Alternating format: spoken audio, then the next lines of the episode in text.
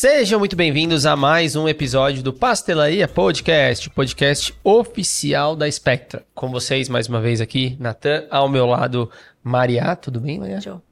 Maravilhoso. Eu quase falei amor, sem querer. verdade, verdade.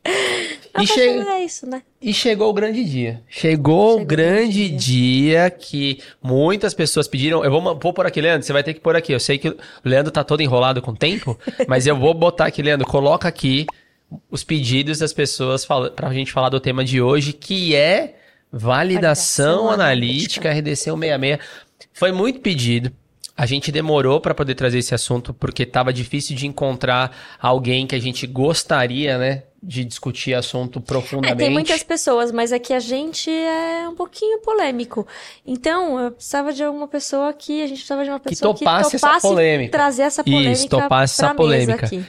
E aí, do final do ano passado, a gente já pensando um pouco mais nesse assunto, discutindo um pouquinho desse assunto, a gente trouxe uma pessoa para a equipe, que inclusive assistia aos podcasts, ouvia. Então, vocês que querem, assistam os episódios, depois que ele vai falar.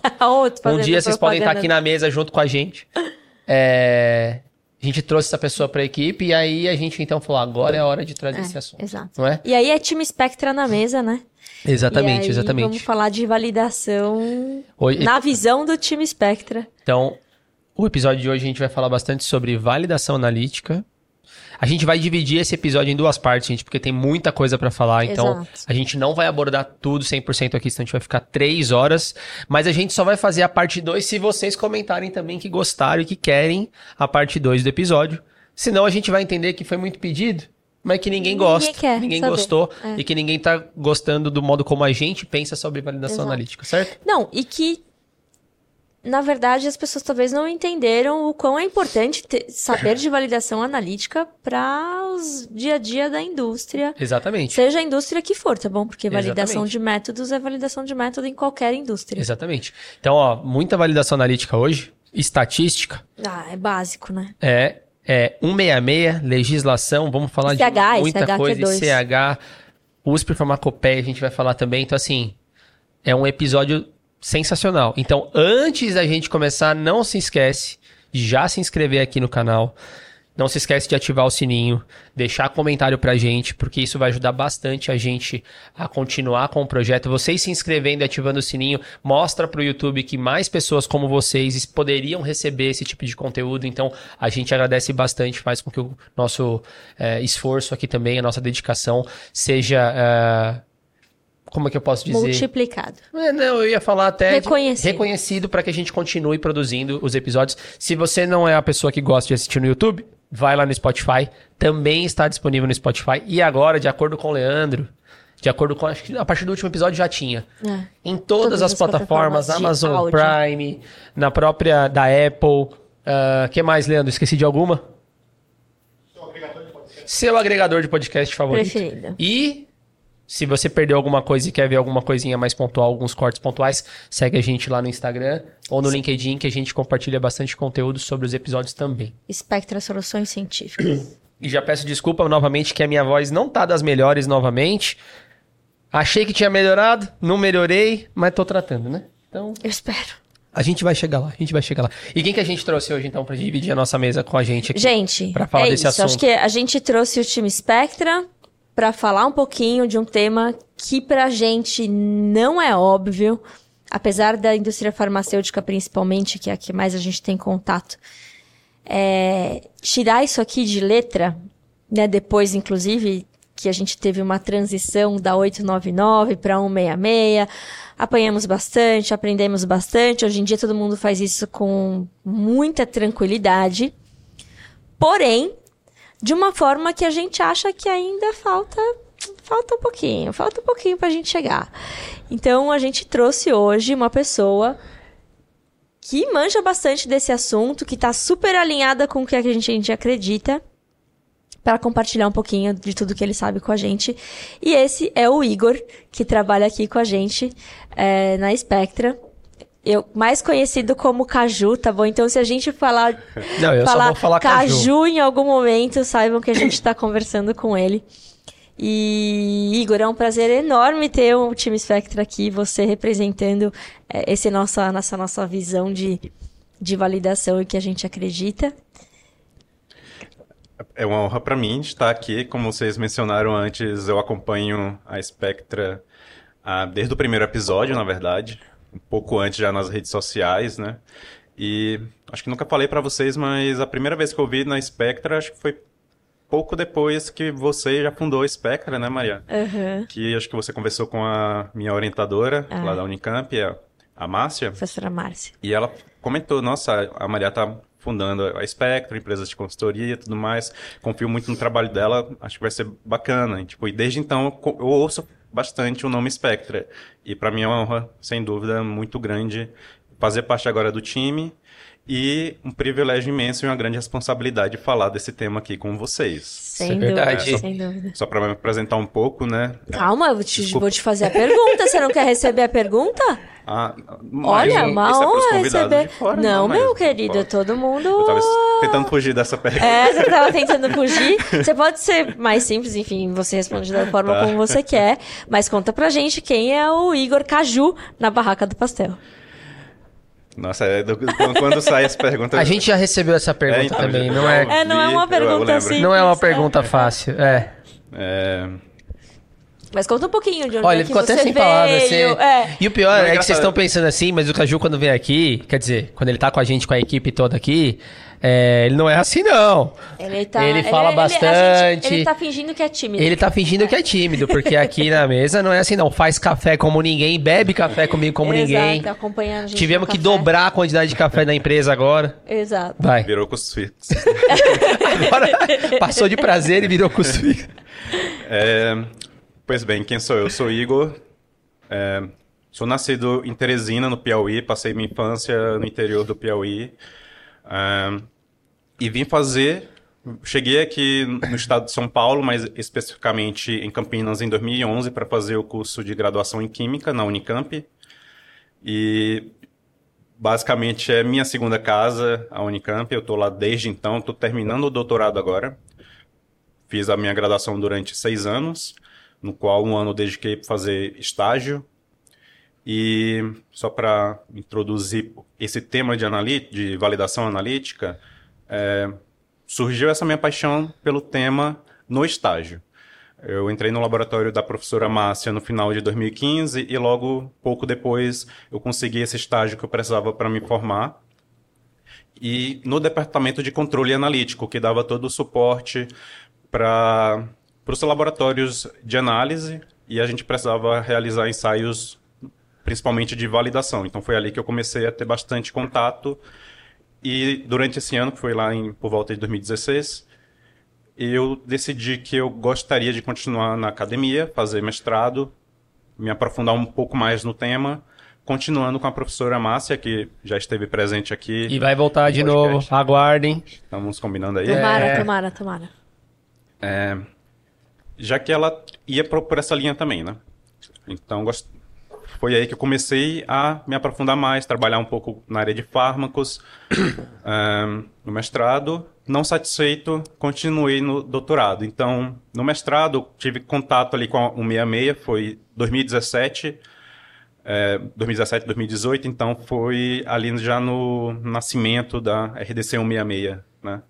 Então eu peguei essa virada, então eu basicamente não conhecia a 899. Ah, isso é bom, né? Porque você não vem viciado. A males que vem pro bem. É, não vem viciado da 899, eu, que era bem eu simples. me aprofundei muito nela, na verdade, passei o olho assim, mas a Márcia comentou algumas diferenças, o que peguei, mas abracei ali a 166. Se serve de consolo também, eu nunca fui atrás da, da não, 899. Então... É, eu sou da época eu da também, 899, é. então... Já tava ah, não, eu não sou da época da... Eu sou, eu, eu sou, eu sou É, uhum. então, e depois terminei, fiz meu mestrado, validei meu método com base na, na 66, e aí veio o doutorado. Não lembro exatamente se ainda foi no mestrado ou foi no, no doutorado que a professora Márcia falou de um artigo lá e falou que eu queria que eu explorasse um, um, tema que um grupo de pesquisa lá da Bélgica trabalha bastante, falando de erro total. Ok, deixei ali no cantinho para na lista de coisas a se fazer. E no doutorado veio, é, como eu posso dizer, umas reflexões sobre como a validação é feita hoje. Porque esse erro total a gente vai falar, Vai falar mais um para frente, frente. o que, que é exatamente, mas antes precisamos entender nosso ahn, panorama que a gente se encontra hoje, né? E aí então a gente vai pegar aí um pouco da 166, do Q2, trazer um pouco aqui nossas reflexões, né? O que, que a gente espera pro futuro, né? Exato. Exato. E, e aí, só pra gente fechar a história, a história do Caju, Ah, Então, eu você tá defen- falei, o então, você Caju tá- é- é Desculpa. aí no seu Caju doutorado. Tá pra defender agora. É, tá pra defender o doutorado. Já terminou tudo, já. Tá É, só esperando tá o só prazo. esperando. Tá, a tese está escrita, está em processo de É. revisão dos orientadores. A gente vai levar lá a plaquinha Time Spectra, vai ficar fazendo, né? Aquela propaganda quando a gente Exato. estiver na defesa dele, né? Exato. Então. Se ele deixar, né? É, não, vai deixar. Vai É, deixar. totalmente aberto. Não é? Tá vendo? O negócio é vocês deixar. teriam um tempinho na, na correria do dia a dia. Não, a A gente vai dar um faz jeito, a questão. gente vai le- leva o notebook. Levou o notebook, dá pra. A gente faz questão. É, E aí, calma. E aí, o Igor, é, Caju, né? Enfim. É, a gente tem es- essa, essa conexão com a professora Márcia. A gente é, admira muito o trabalho dela, né? Vocês que não escutaram o podcast da professora Márcia, Vai ter um é card aqui passando aqui em cima. necessário. Vai ter um card passando aqui em cima. Volta lá, que é um, um episódio necessário de QBD. É um dos mais longos, um dos mais vistos, um dos mais comentados. Exato. Vale super a é pena. aulão. É, vale super a pena. E O que, que você ia dizer?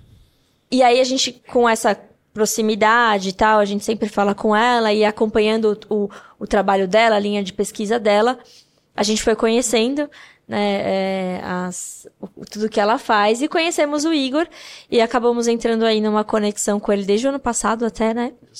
E aí, esse ano a gente decidiu, falou, não, tem que, a gente tem que ter um, um especialista nessa área que para nos ajudarem com outras coisas. O Igor também tem bastante Projetos foco aqui. futuros. É, no Fusion, que a gente trabalha, etc. A gente vai falar um pouquinho mais pra frente. É, E aí ele se juntou aqui ao nosso time. E hoje cá estamos. março.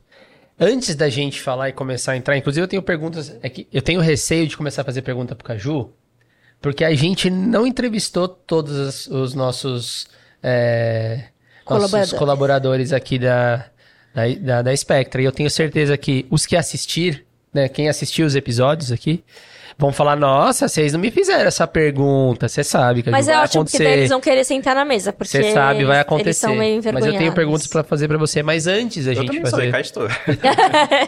Mas antes da gente entrar nesse assunto específico, eu queria aproveitar o momento e dizer que é, para você aprender, para você desenvolver é, uma boa validação analítica, para você aprender a, a ter um resultado com confiança, com baixo erro, que é o que a gente vai falar, e as incertezas, você tem que dar um passo atrás para entender um pouquinho sobre cromatografia. Você tem que entender um pouco sobre desenvolvimento de método, entender as possibilidades ou aonde podem estar os erros quando você desenvolve método, quando você está realizando um método cromatográfico. Então, aproveitando esse momento aqui, eu não posso deixar de convidar vocês para participar do evento gratuito online do- dos nossos parceiros do Cromatografando, que vai acontecer agora dos dias 18 a 20 de junho, que é o famoso Descomplicando o HPLC para você entender na prática cromatografia do básico até o avançado, porque o Miller, inclusive, passa muito conteúdo, muita informação. Então, o Leandro vai deixar um QR Code, Leandro, já tá se ferrando de novo.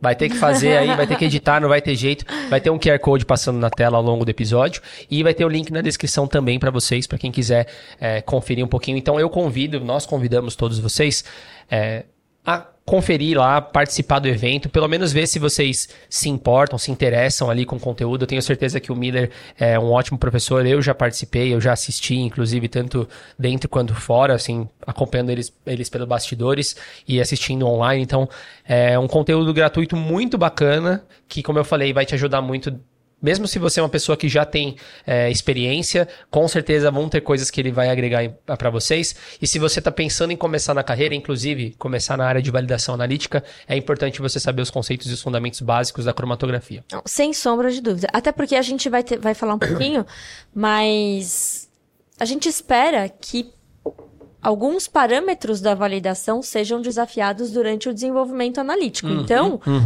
não dá para não conhecer a- o desenvolvimento analítico Se você... Pra chegar na validação, assim, Exatamente. você tem que você tem que passar por isso, né? Exatamente. Então, fica aí novamente o convite, Descomplicando a HPLC para vocês, do dia 18, 19 e 20 de junho. Agora já tá para acontecer nos próximos meses. Acessem o link que a gente vai deixar na descrição, beleza? Certo. Caju, a minha primeira pergunta para você que não tem nada a ver com ainda a validação e que, Iris, desculpa, não fique enciumada. Tatá e Gabriel também não fiquem enciumados. A Tchatcha, eu sei que ela não vai ficar. Então tá tudo bem.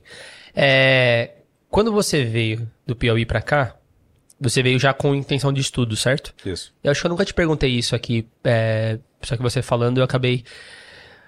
Você viu muita diferença nível de estudo lá e daqui, dos seus amigos que estão lá? Hoje você me falou de um amigo seu que estava no ITA, então assim, é, é normal, né, essa, é, virem pra cá, talvez. Apesar de que o, o ensino, de certa forma, dependendo da região que a gente estiver falando no Nordeste, são ensinos de referência, Exato. principalmente o básico e tudo mais. E, por exemplo, se você conseguiu entrar na, numa universidade pública, de fato você teve um ensino muito bom, né? Independente sobre isso. Então, como é que você vê essa diferença de lá e de cá? Se, Ou tem, diferença, é, né? É. pra você. É que é um tanto cultural, assim, né? É que eu não tenho, assim, muita base para falar, porque, de certa forma, eu sempre tive um privilégio de ter estudado em colégios muito bons. Isso, infelizmente, não é realidade. O Sim, sim. Piauí, em comparação ao São Paulo, é um estado muito pobre, né? Ahn, principalmente, assim, em região do interior, então não tem como comparar muito bem, assim, diretamente o ensino. É questão de, de políticas públicas Sim, mesmo, né? Sim. Mas eu tive, como eu comentei, o privilégio de estudar em colégios muito bons, inclusive o colégio que eu estudei em Teresina, quando eu fiz o ensino médio lá, é, foi até polêmica, assim, lá por volta de 2007, foi assim o ano que eu entrei lá. Obviamente, acho que ninguém vai lembrar. Lá do Enem, teve um colégio do, do Nordeste que foi o primeiro do Enem e deu muita, muita polêmica, como pode, né? O Enem não é lá essas coisas, mas na verdade o colégio ele sempre foi muito focado é, em, em ensino de educação. É, tinha um, um professor lá, o professor Macílio, que era uma referência no estado, na verdade. Infelizmente ele faleceu um ano antes de eu entrar nesse colégio. Tanto é que o, o estado declarou luto de tão importante que ele, que ele era. Que legal. E realmente revolucionou de uma certa forma O o, ensino. o ensino lá, né? Então o ensino básico lá é, é muito bom mesmo. Uma pergunta, você sempre quis química no final, ou não? Eu te perguntei isso já alguma outra vez ou não? Não, Não? nunca perguntou. Então tá. É que eu, costumo falar por que, que eu faço química. Foi coisa assim meio aleatória. Ah. Acho que foi mais ou menos segundo ano. Eu. Quando reprovei o primeiro ano, aí fiz o primeiro repetir, né? E comecei a me destacar um pouco em química. E no segundo ano, a gente. Era química geral mesmo, né? E no segundo ano ela era dividida em fisicoquímica e química orgânica. E a fisicoquímica era o terror do pessoal do segundo ano. Primeira Normal. prova era um monte de zeros. Uhum. E a gente vai com aque- chega no segundo ano com aquela apreensão. Aí eu, na época, assim, por alguns motivos pessoais, eu estava interessado em fazer psicologia.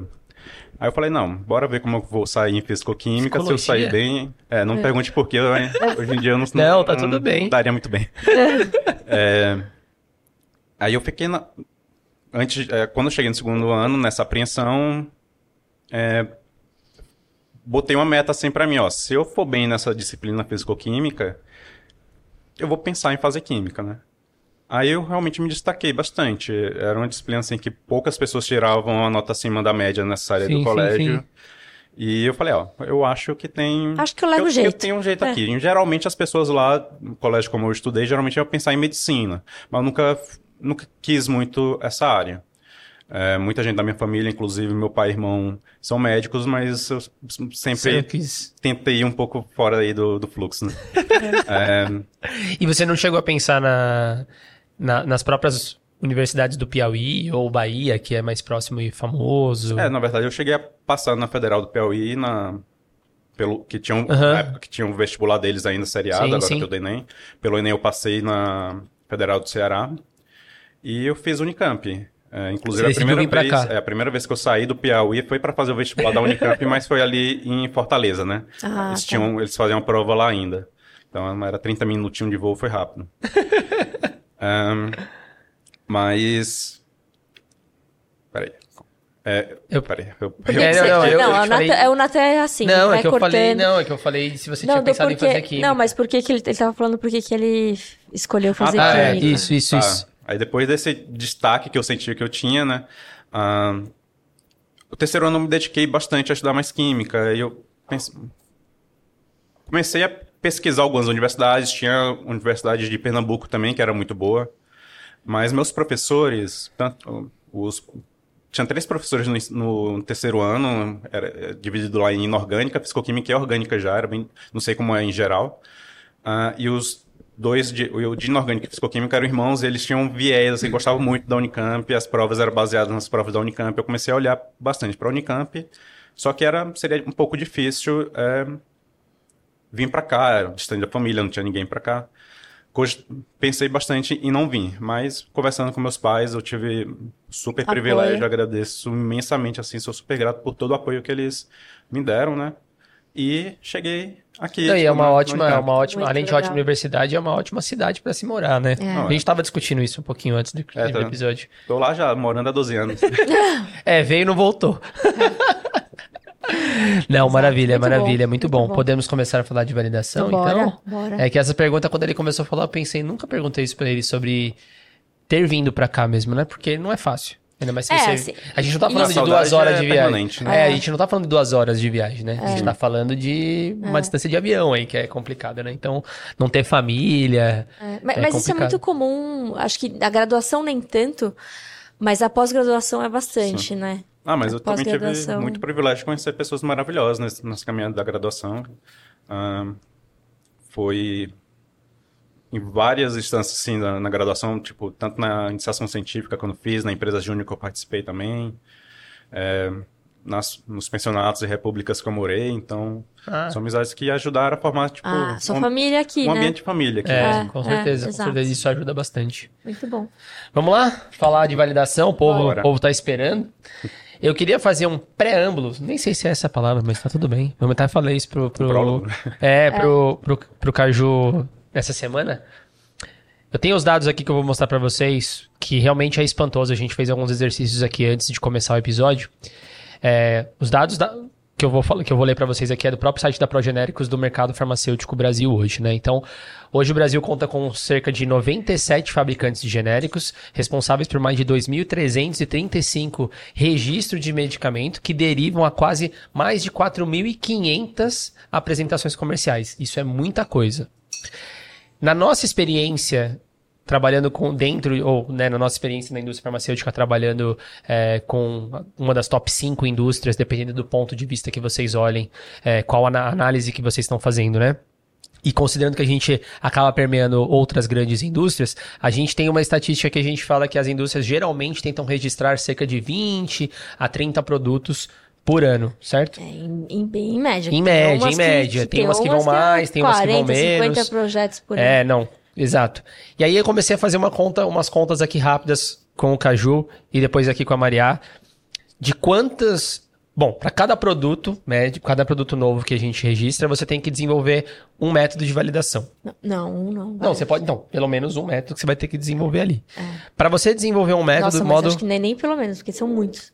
Para você desenvolver um método de validação, você a gente fez uma conta aqui, o Caju vai falar rapidamente daqui a pouco, dá mais ou menos em média umas 50 injeções num HPLC. Quantas mais ou menos que a gente fez? É, era cin- Respeitando todas as. É, respeitando mais ou menos O mínimo, o mínimo. o mínimo necessário Necessário. pra gente fazer. em Exato. legislação RDC Exato. 166, né? Exato. Então, olha a quantidade de injeção para um, um produto, para um Se método. der certo, né? Contando que é uma injeção. Além de se der certo, Deixei o overnight lá, além, de manhã. além de se der Exato. Certo, na é, metade. Exato. se tiver algum erro, se tiver atraso no desenvolvimento, se tiver uma série de outros parâmetros, isso vai aumentar muito mais, porque você muitas vezes vai ter que ficar replicando. Então, só mostrando esse dado, essas, essas- esses números, essas informações, eu queria trazer a importância que é a validação analítica para dentro do mercado farmacêutico. Então, a validação analítica ela é muito importante. Se você, então, que está nos ouvindo, quer entrar na área da indústria farmacêutica, a validação analítica é uma ótima porta de entrada. Claro, você tem que aprender sobre, mas é uma ótima porta de entrada. Por quê? Porque é muita gente trabalhando, é muita hora homem, é, é um custo absurdo, porque cada injeção, a gente está falando aqui, uma injeção de um, de um HPLC, a gente está falando de, sei lá, 40, 40 minutos a uma hora de corrida, e eu estou chutando baixo aqui, já são 50 horas para analisar, então assim, é muita coisa. Então, o primeiro ponto é, da, da, do meu do meu contexto aqui. Validação analítica é uma área super importante, é uma área que tem muita gente trabalhando, tem grandes equipes trabalhando, muitas pessoas, muita hora homem. Então, vale a pena muito você aprender. Segundo contexto, que é o que a gente vai discutir ainda durante o episódio, é: será que tem formas de reduzir ou pensar diferente ou pensar fora da caixa? Otimizar, né? Otimizar que diminuiria esse número de injeções? Talvez até, quiçá, pensando, precisa fazer tantos e tantos métodos? Então, Não, eu acho essas que... são as perguntas que a gente quer resolver na parte 1 desse episódio. É, eu, eu, acho que, na verdade, além disso, é... é pensar numa otimização no sentido de de fazer uma boa validação, fazer com que esse método não volte, né? Fazer com que esse método não tenha nenhuma complicação na rotina, porque a gente vai falar, né, do objetivo da validação, mas esse cuidado, na verdade, a validação, ela cuida para que aquele método cumpra com seu objetivo, né? E aí é um momento de desafiar o método, o momento de medir todos os erros ali que são implícitos à, à técnica e ao método.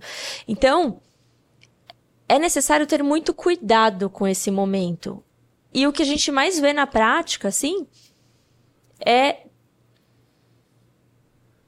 a validação não necessariamente cobrindo tudo isso, sabe? Então, é, eu, eu sempre falo, não sei se tem, deve ter algum episódio meu relacionado à cromatografia, que eu falo que, que eu tenho minhas questões com a validação como ela foi feita hoje, porque quando a gente precisa provar algumas coisas, como, por exemplo, balanço de massas, que a gente sabe que tem um milhão de erros ali somados é, em tudo que a gente faz, e aí a gente tem que provar que tem 100% de balanço de massas, e a própria regulamentação permite que a gente contabilize o erro analítico para dizer que eu não preciso ter 100%, porque né, eu tenho muitos erros.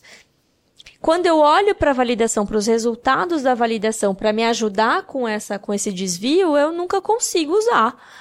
Né? Então, olhar para uma validação e ver valores baixos, ver valores quase perfeitos, é um negócio, gente, que me tira da cadeira, assim, né? De pipocar e de ter síncope nervosa, porque não é sobre deixar 100%. É sobre medir um erro na forma mais perto possível de, de, da contabilização de todos esses desvios, sabe? Eu acho que é isso um pouco que a gente vai trazer aqui, disruptivo. Acho que esse episódio é, vai, vai dar o que falar. Vai dar, o que, falar. falar é para tirar todo mundo da zona de conforto, porque a gente precisa rever esse tema. Não é. E aí, já considerando isso, eu vou passar a bola pro Caju aqui.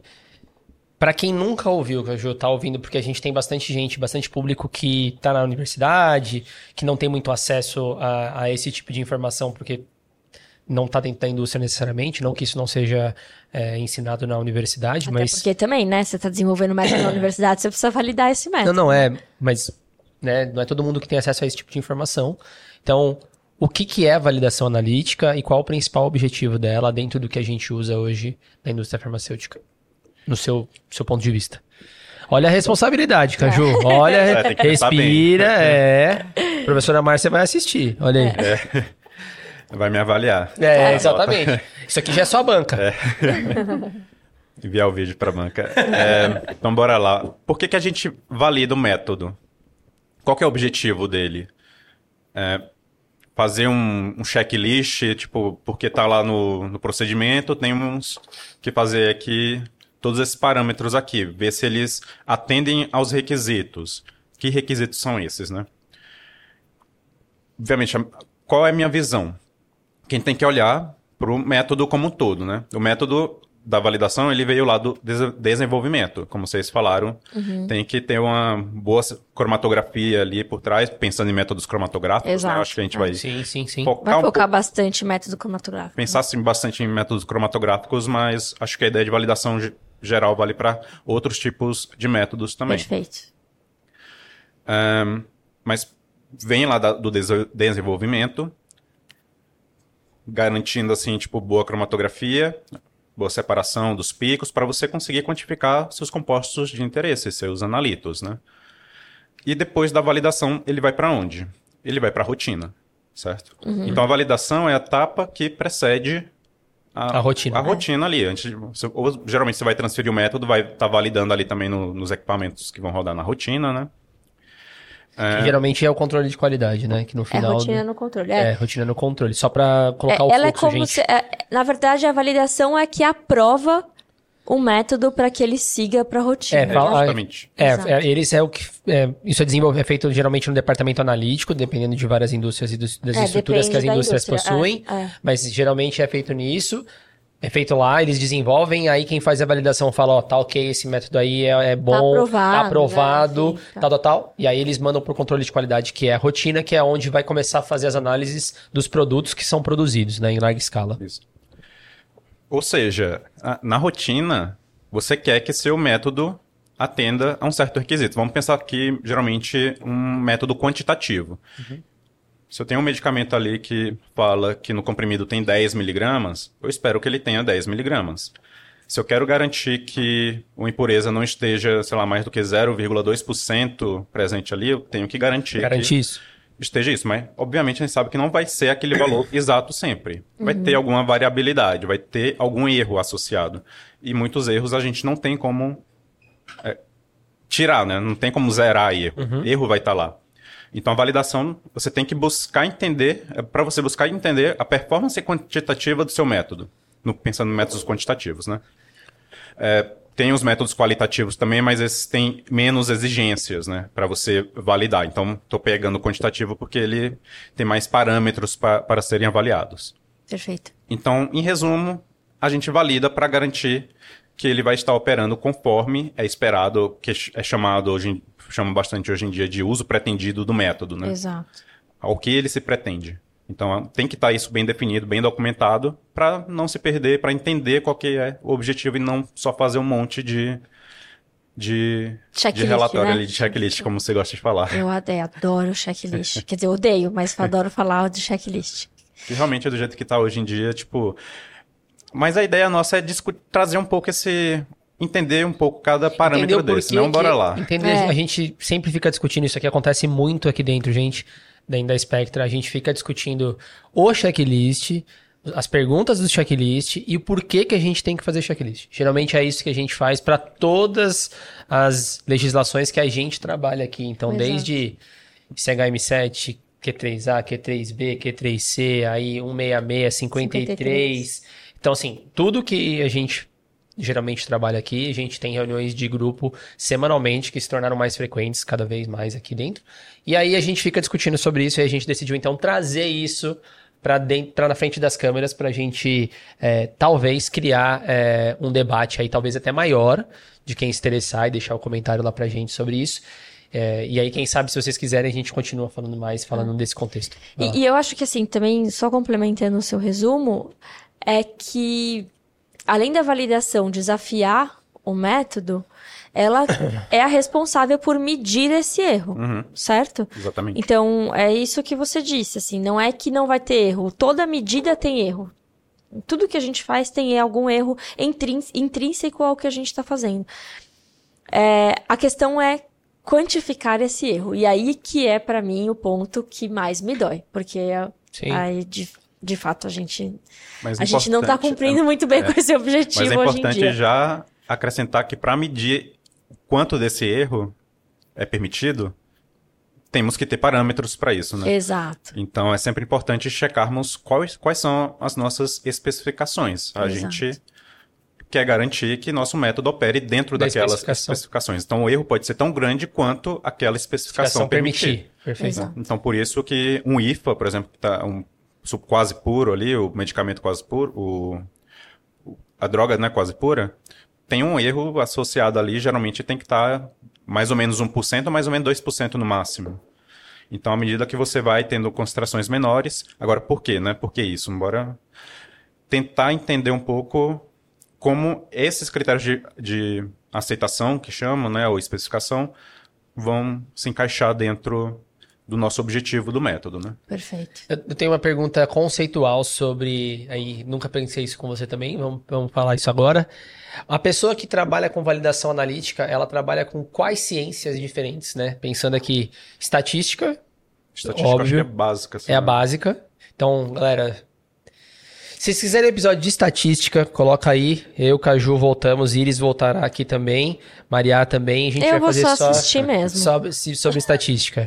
O que mais? Cromatografia, talvez? É que no contexto que a gente tá falando É, aqui é então. cromatográfico. Aqui, Se a gente- assim, né? Trabalha com cromatografia, É. cromatografia, tem espectroscopia, ou então... Química analítica, eu química acho, né? analítica de forma geral, De que- forma geral. tanto instrumental quanto... Tem mais alguma que você pensa, alguma outra E agora ciência aqui que a gente. Porque a estatística ela já engloba muita coisa, né? Pode A estatística é que virou tipo uma disciplina separada, mas é Separada. uma ciência geral, assim, para dar todo suporte a decisões, tomadas de, de decisões, né? Exato. Então acho que a gente precisa entender a estatística como uma ferramenta de tomada de decisão. A gente vai usar suas ferramentas, olhar para o nosso problema e decidir.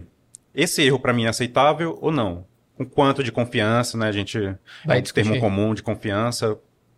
Então, lembrando que a gente tem que adotar uma especificação para isso, para a gente assumir erros, né? Então, Perfeito. a estatística traz muito isso. A gente vai assumir muitas coisas, fazer suposições, etc. É. E, e eu colocaria só mais uma, Vai lá, vai lá. uma área do conhecimento que eu acho muito importante, que quase nunca a gente engloba, porque talvez não seja considerado algo tão científico, né? Considerando aí a essência da ciência, talvez. É. Mas existe uma uma ciência regulatória por trás também, sabe? É, é que, é que Porque não existe essa é que não tem definida. ciência regulatória, mas assim, Mas existe é. uma inteligência regulatória que não tem Que a ver não com existe Não, existe, mas é de outra forma. é. É. As pessoas Não que existe trabalham uma, com uma regulatório. matéria, não existe uma matéria nas Não, faculdades não de tem. Exato, mas Talvez é- tenha no futuro, né? Mas Tomara, enquanto ainda não tomara, tem. mas eu acho que é isso, porque a regulamentação ela tá por trás de tudo que a gente vai, vai fazer, o que a gente é obrigado a fazer. E para que a gente incorpore essas, essas, essas áreas do conhecimento que vocês citaram, é, é preciso haver regulamentações, né? Então eu acho que e essas regulamentações precisam fazer sentido, precisam ser redigidas, enfim, é, é, é super complexo chegar até, até algo que vai tentar harmonizar tudo que as pessoas Acho fazem, que né? essa é a maior dificuldade, porque essa questão regulatória também tem que ser um pouco fluida, não pode ser engessado, né? Exato, tem- até porque a gente as tá falando de empresas têm ciência- que se adaptar à sua Exato. realidade também, né? Exato. É uma coisa que eu, nos episódios da Anvisa a gente ouve muito falar isso, né? É. Você sabe que até já vai, deix... vai pensando aí se você, como você é um cara que ouve os nossos episódios, né?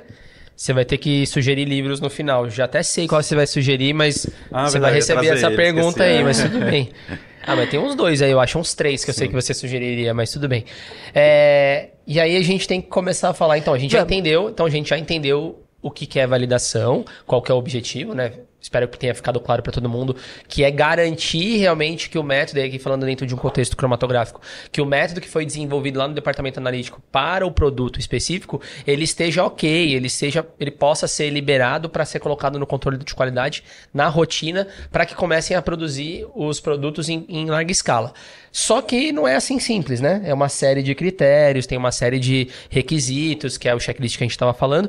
E aí eu queria antes da gente falar a parte, parte por parte, será que a gente consegue dar um briefing de co- como é hoje a RDC 166 nesse sentido, desses aspectos? E aí, como, aí vamos começar a entrar falando detalhadamente entre cada um, cada parâmetro específico, pode ser? O que, que vocês acham? Claro. Então vamos. Como que é o 166? Quais são os O que, parâmetros, que a gente precisa assim? é, fazer, né? dentro- O que está descrito lá no Como que é a 66. validação completa ali? Como é que Primeiro gente- temos que entender o nosso uso do, do método, né? Uhum. Para que, que ele se propõe, como a gente falou antes. Perfeito. Ahn, tem casos, vai ter uma listazinha lá de requisitos, aí vai- você vai ver qual que é o objetivo dele. O mais simples de todo Teor, é... ou não? Não, é o mais simples de todo é apenas identificação. É, exato. Tem ou não tem ali? Sim. Esse aí você só vai precisar da figura conhecida como do, do parâmetro conhecido como seletividade. Se eu Sim. falar figuras de méritos de vez em quando é um vício da academia que eu descobri agora há pouco que não tem realmente na- nos O, guias o Caju adora falar figuras de mérito, mas, gente, figuras de mérito e, São e os Parâmetros e os requisitos, parâmetros, é tudo coisa. bem. É, É. continua. É, no caso, é só seletividade, para garantir que o que eu vou ide- identificar ali é meu composto, não tem nada interferindo com ele. Perfeito. Aí vai condições mais complexas, que é, no caso, o teor, por exemplo. O teor preciso é, garantir uma faixa de trabalho. Qual faixa de trabalho eu vou analisar?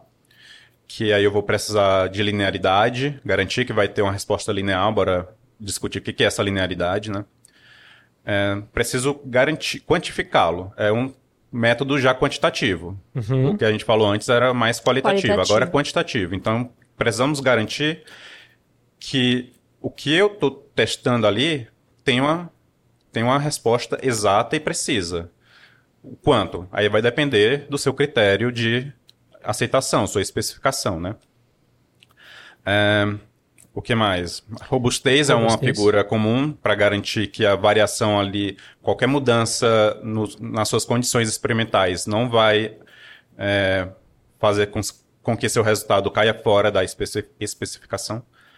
Precisão e exatidão, né? Precisão, Precisão e exatidão. exatidão. Foi o que eu falei antes, né? Eu falei. Você, você citou, né? Que eu não lembro se citou o termo precisão e exatidão. É. Eu achei que É, você eu tinha citado exatidão e precisão, Ah, então, é. então eu comi bola. E limites de detecção e Agora, quantificação. teor não é muito necessário ter um limite de quantificação Sim. e detecção. Agora, quando a gente vai fazer impurezas, precisa de todos esses que falamos para teor, mais o limite de quantificação e detecção, Detecção. para também garantir que aqueles limites de- eh, descritos lá no, no ICHQ3, por exemplo, eh, estejam você consiga garantir que você cons- eh, consegue eh, quantificá-los, né? Exato. É, eu sempre gosto de É falar. sensibilidade, né? Enfim. É, não, eu sempre gosto de falar, inclusive, pra quando a gente traz pessoas novas aqui na, na empresa, é, o- a diferença de LOD e LOQ, de detecção e quantificação, mas na realidade a gente fala que são os parâmetros que vão garantir que seu método está enxergando alguma coisa. Porque se você tem uma impureza muito baixa, mas o seu método, por exemplo, também tem um limite muito alto, quando a gente trata de impureza, a gente já está falando de coisas que são muito pequenas. Me- imagina que a gente não está falando de 30% de uma impureza, porque se for 30%, você tá muito ruim ali mesmo. Mas, então a gente tá falando de coisas ali muito, muito, muito pequenininhas. Então é zero alguma coisa, 1% e tudo mais. Se o seu limite, né, se o seu, se o seu método que você está utilizando no, no HPLC, ele não é capaz de achar nada abaixo de 5%, você tá perdendo um monte de coisa.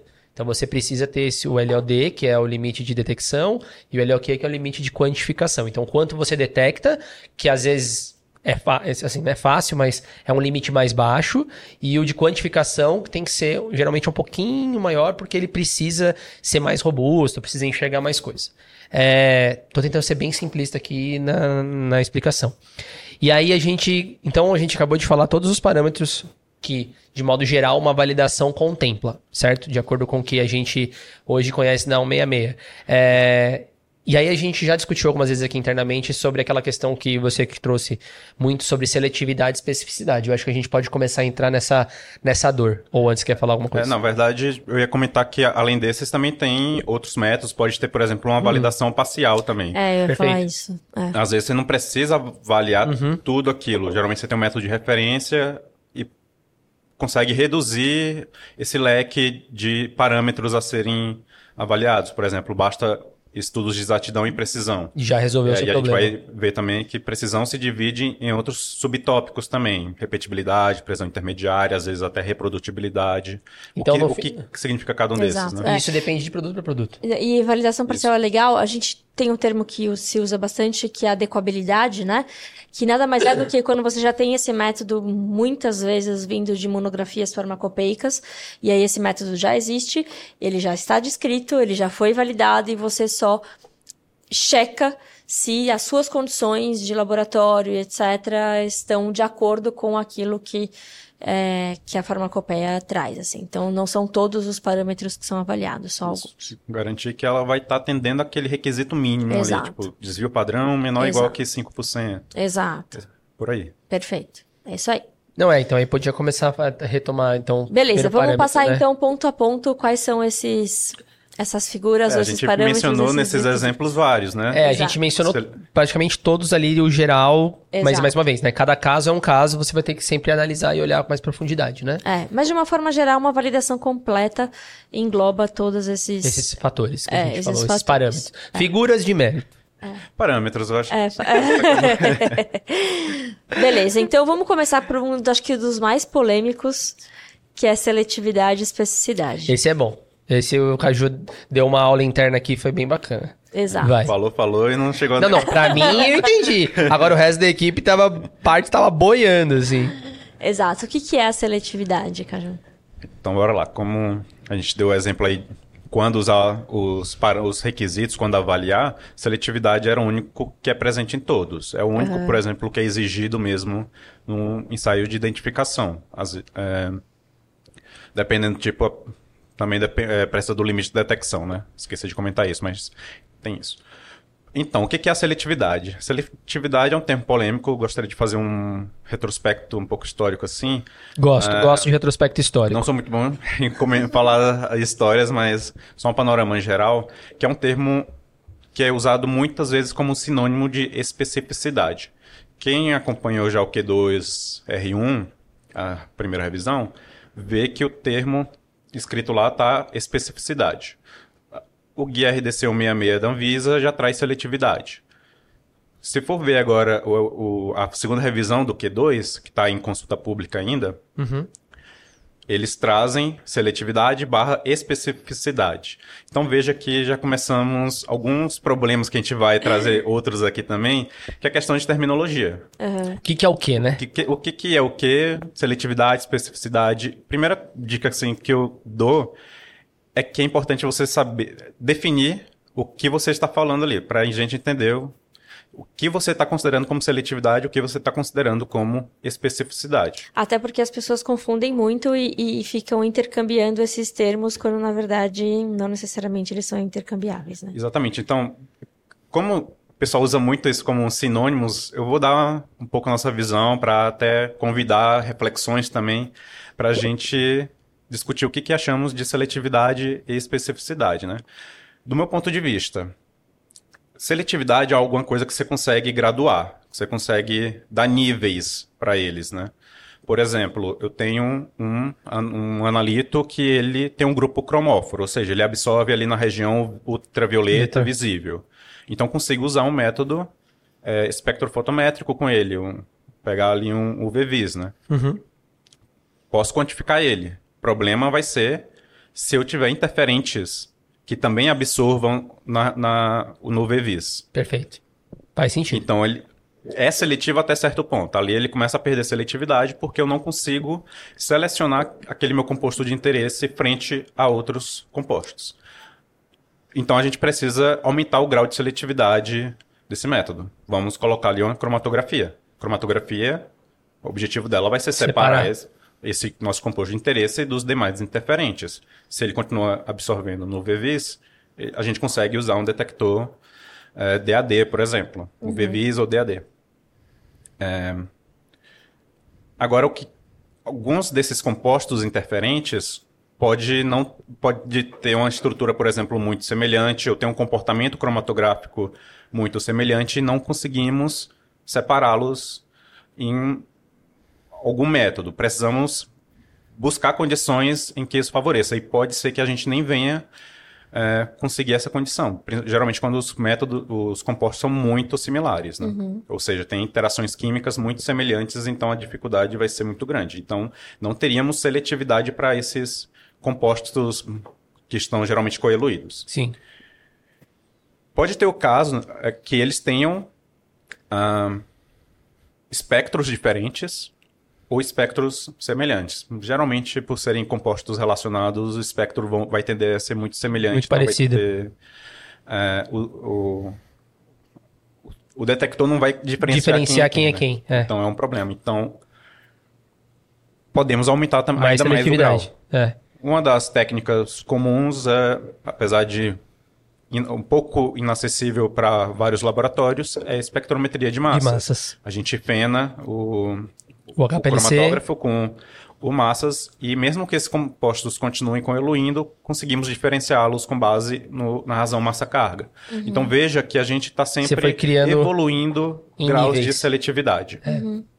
Especificidade, ao meu ver, é o grau final.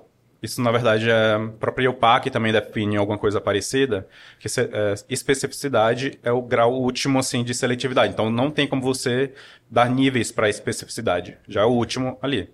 Um exemplo que eu gosto muito de dar é, por exemplo, o teste que a gente faz, teste rápido de COVID, por exemplo. O teste de COVID de farmácia ali é um teste cromatográfico, né? É um- tipo uma imunocromatografia. Ali naquele, naquela plaquinha você vai ter um adsorvente, que geralmente é revestido um pouco com antígenos, que vai reagir especificamente com. ah, com é, eu não sou muito da área da, da, Não, não, da sim, sim, biológica sim, da farmácia, não sei exatamente como Com é o que chama. vírus, né? Com- com- É o vírus mesmo. É, Sim. depende, Ah. aí vai depender. de- Depende do que você tá de qualquer analisando, área seu do antígeno, é. Isso, seu é, antígeno. é. Mas ele vai ser específico para aquela Sim. região, né? Por causa de toda, Toda a estrutura. A, a complexidade Isso. de, da- das interações, proteínas e tal. É, então, esse seria um caso que eu gosto bastante de usar para garantir, ó, especificidade. Esse aqui, tipo, meu adsorvente, ele não vai reagir com nada mais que seja aquilo ali. tá? É, então já é um caso muito específico. Agora, obviamente, ainda é um campo muito aberto para discussões. Por isso que eu reforço. É sempre importante definir o que, que é seletivo para você. E veja, eu tô. O caso mais, clá- mais clássico aqui, a gente está trabalhando muito com impurezas.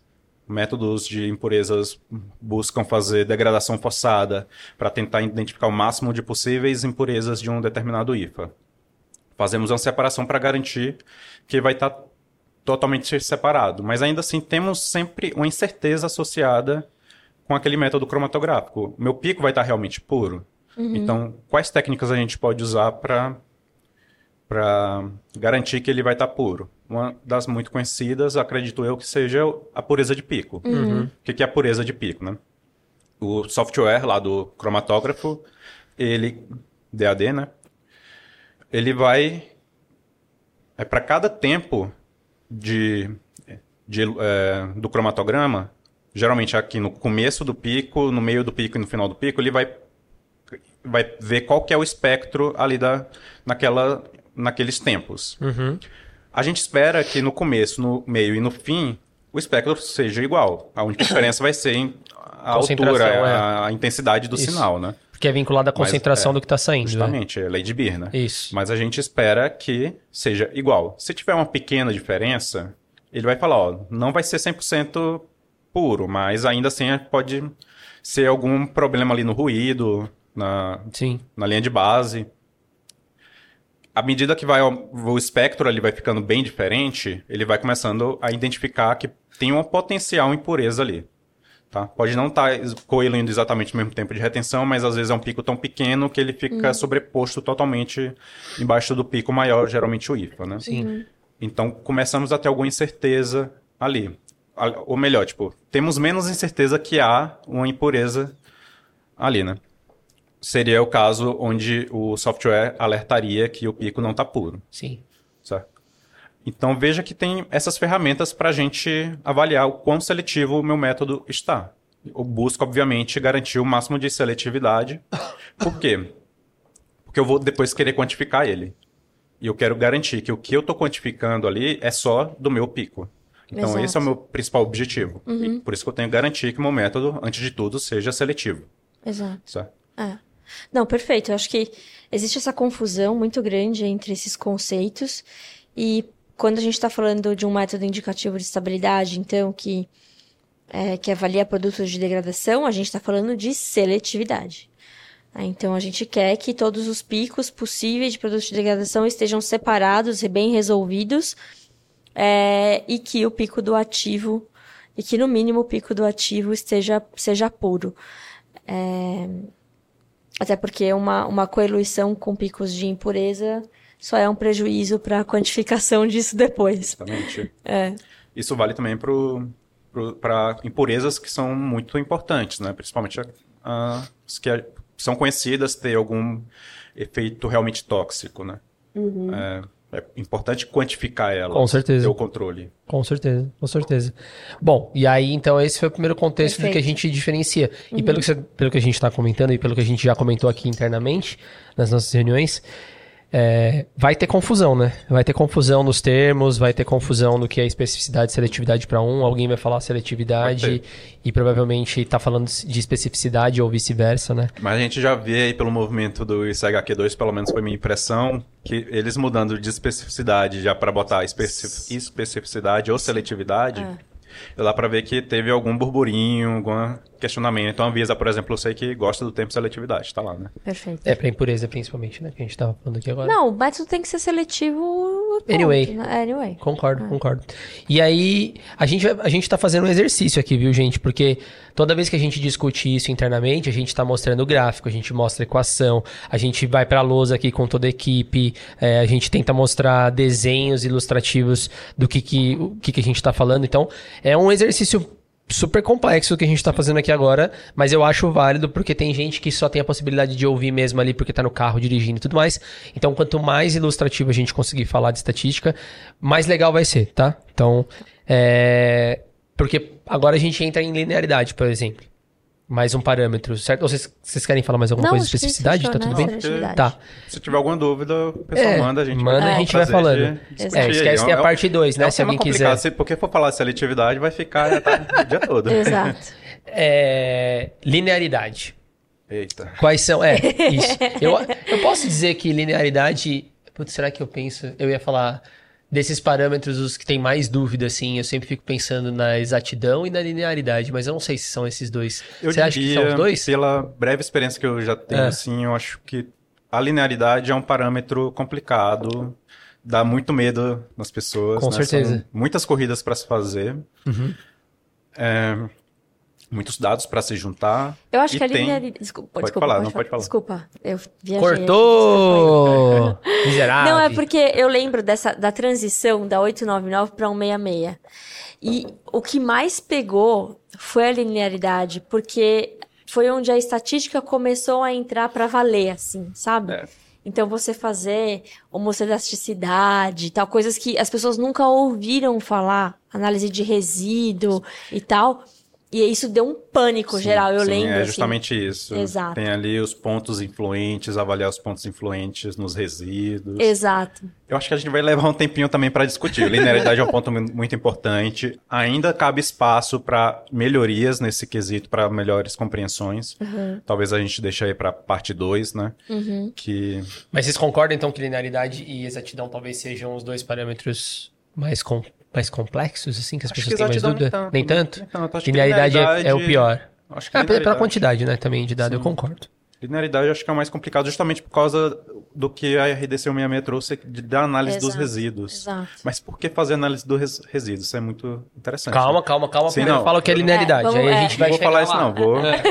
Você já conhece o nosso, parâmetro, nosso padrão aqui, Igor. É que eu sou um pouco ansioso também. a gente vai te Somos ajudar. dois. Falou de, de resíduos ali, embora lá, que é um assunto realmente muito importante. É. Mas o que é a linearidade? Definição de linearidade segundo Anvisa. Linearidade é você comprovar que sua resposta analítica é linearmente proporcional à sua concentração. A Perfeito. concentração ali do, do seu padrão, do que você está avaliando, né? É, por que, que eu falei de segundo a Anvisa? Se eu for analisar outros guias, por exemplo, o ICH-Q2 mesmo, ele não é tão específico para falar resposta analítica. Tá? Ele fala os resultados têm que ser proporcionais às concentrações. Na literatura, isso aí está dando uma, uma discussãozinha que aí, aí mais para frente a gente traz Só isso. pra gente fazer um exercício, Caju, desculpa que eu te cortei, pra fazer um exercício.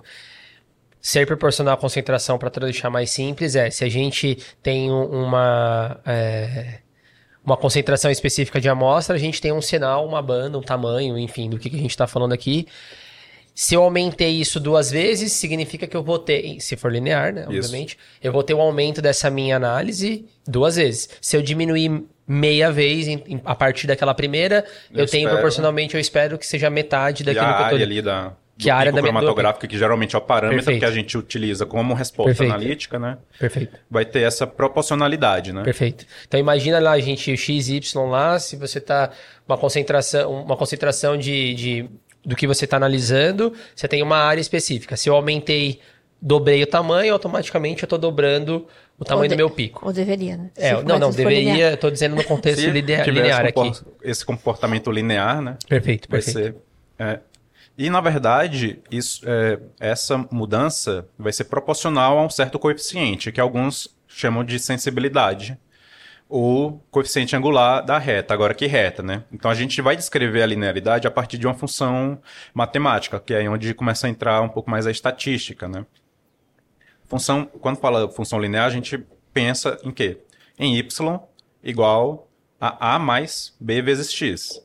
O a é o que a gente chama de intercepto. Intercepto. A gente espera, obviamente, que seja o mais próximo possível de zero. É, dependendo da região que você está trabalhando a linearidade, pode ter um desvio ali, porque você está você não você tá longe do zero, então você está avaliando apenas essa região. Então vai ter um, Uhum. Uma distância. quando você for modelar, que na estatística o pessoal fala que vai fazer Modelar. um modelo matemático, esse intercepto vai ficar um pouco pode, pode né, ficar um pouco distante Deslocado, desse né? zero. Então vai falar que o intercepto é significativo. É, ok, isso é um, é um dos coeficientes do modelo Do linear. modelo. O outro coeficiente é o B, que a gente chama de B. é, Tem vários, tem vários alguns termos, trocam, né? alguns É. falam que é B mais A vezes X, X, então outra vez é uma coisa importante definir o que você está chamando o quê, tá? Então definição é. muito importante. Tem gente que fala B0, B1. Eu prefiro, na verdade. Ah, então tá bom. Porque- Eu gosto do Y, FYA mais B vezes É X. porque eu já tenho uma é mentalidade mais É. multivariado, que aí vai É. vários coeficientes, então usa só o Mas B0, eu concordo, B1, B, B2, B0, é. B1. O A ou o B0 é o intercepto, gente, e o Isso. B1 é o Então, na nossa que é o definição, coeficiente o. A é o que a gente vai chamar de intercepto. Uhum. E o B é o coeficiente angular, que às vezes vai chamar também de sensibilidade, né? Que vai dar é, a, pro- a proporção entre minha resposta analítica Y e a minha concentração X. Uhum. Ou seja, quanto maior for esse coeficiente B, significa que quando eu vou variar um pouquinho o X, eu vou ter uma resposta grande no, no Y. Sim. Né? Quanto menor Menor é, esse coeficiente significa que para a mesma variação anterior, eu vou ter uma no- na concentração, eu vou ter uma variação menor na resposta. Por isso que é chamado também de sensibilidade, né? Perfeito. É, pois bem, e como a gente calcula esses coeficientes? Temos que usar um computador para facilitar o trabalho. Né? Dá para fazer na mão? Dá. Dá. Mas é, consome trabalho, É. gente. Consome muito tempo. E a gente dispõe. O Excel é ótimo para fazer Sim, isso. Tem Exato. funções sim, que sim, você sim. bota seus dados lá, YX, ele já dá. Não, se você gerar só até tabela hoje em dia, se você poder, se você pegar e selecionar os seus próprios dados, obviamente você tem no, o Y e o X, e você gerar um o gráfico, ele já te dá a equaçãozinha que representa aqueles resultados, né? Então o Excel realmente ajuda bastante. Justamente. É. É, então, como é que ele vai construir esse- esses modelos? Né? Isso que a gente vai querer entrar agora. Porque vai entrar uma parte da estatística chamada de método dos mínimos quadrados ordinários. É, esse método vai basicamente a gente utiliza para calcular os coeficientes e ele vai utilizar nada mais do que nossos dados de x que a gente planejou.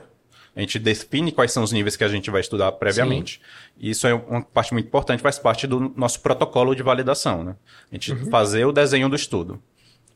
E vai ter as respostas analíticas, né? Então, com base nisso, é, o, o software, os cálculos matemáticos vão fazer é, calcular esses parâmetros que, com base nesses parâmetros, a gente vai conseguir desenhar uma reta, Sim. certo? E tem outro, outra ferramenta que é muito utilizada nesse, nessas horas, que é chamado de ANOVA. ANOVA Também tem no Excel. tem no Excel, tem uma, tem uma ferramenta de dados do Excel Sim. só com um item lá só de ANOVA, né? Uhum. E ANOVA significa a abreviação para Analysis of Variance, análise de variância. E o que, que ela vai avaliar? Então, voltando aqui para o nosso exemplo, a gente está avaliando eh, nossas concentrações, certo? Eh, então, a gente vai ter no guia do, da RDC 166 é, e do CHQ2 também, é exigido o mínimo de cinco níveis de concentração. Ou seja, são cinco concentrações diferentes. Cinco concentrações diferentes. Por exemplo, é, se, se meu alvo ali do, do fármaco, eu quero preparar minha solução de trabalho por volta de 100 ppm, 100 miligramas por litro. Então, posso fazer uma curva que vai de 80, 90, 100, 110, 120. Por exemplo, tem uns 100 cinco níveis de concentrações diferentes. Eu quero ver se nessa região ele vai ter o comportamento linear. É... O que, que a nova vai fazer? Mais uma vez, ele vai trabalhar ali com os resultados analíticos, o Y, e com as concentrações. Ele vai, a nova vai tentar identificar se tem uma, quando eu mudo de uma concentração para outra, vai ter uma diferença na resposta, certo? E é o que a gente vai chamar de é, vai fazer o teste F mais para frente, né? Então a gente vai ter uma variação. É importante outra coisa. Eu falei só dos cinco níveis. Temos que ter três réplicas também. Sim. Cada nível tem que ser feito em três réplicas, porque você vai ter é, informações sobre a variância dos resíduos, é, do, Do- dos de, de- de resultados. uma réplica É, para outra, isso. em cada nível. E só um parênteses muito importante, que réplica quer dizer você fazer tudo de, De novo. novo. Não, isso é. É. uma coisa que eu vou ter, eu vou dar um tempinho só para falar disso, que é um Tá bom. tópico. Não, beleza. Você comentou no começo sobre os erros baixos que as pessoas adquirem, muitas vezes vêm Exato, daí. porque não adianta É. você pesar uma vez e dessa uma vez você fazer todos os cinco pontos, todas as réplicas, porque aí você tá minimizando muito o seu erro. E aí, no caso, é roubar mesmo.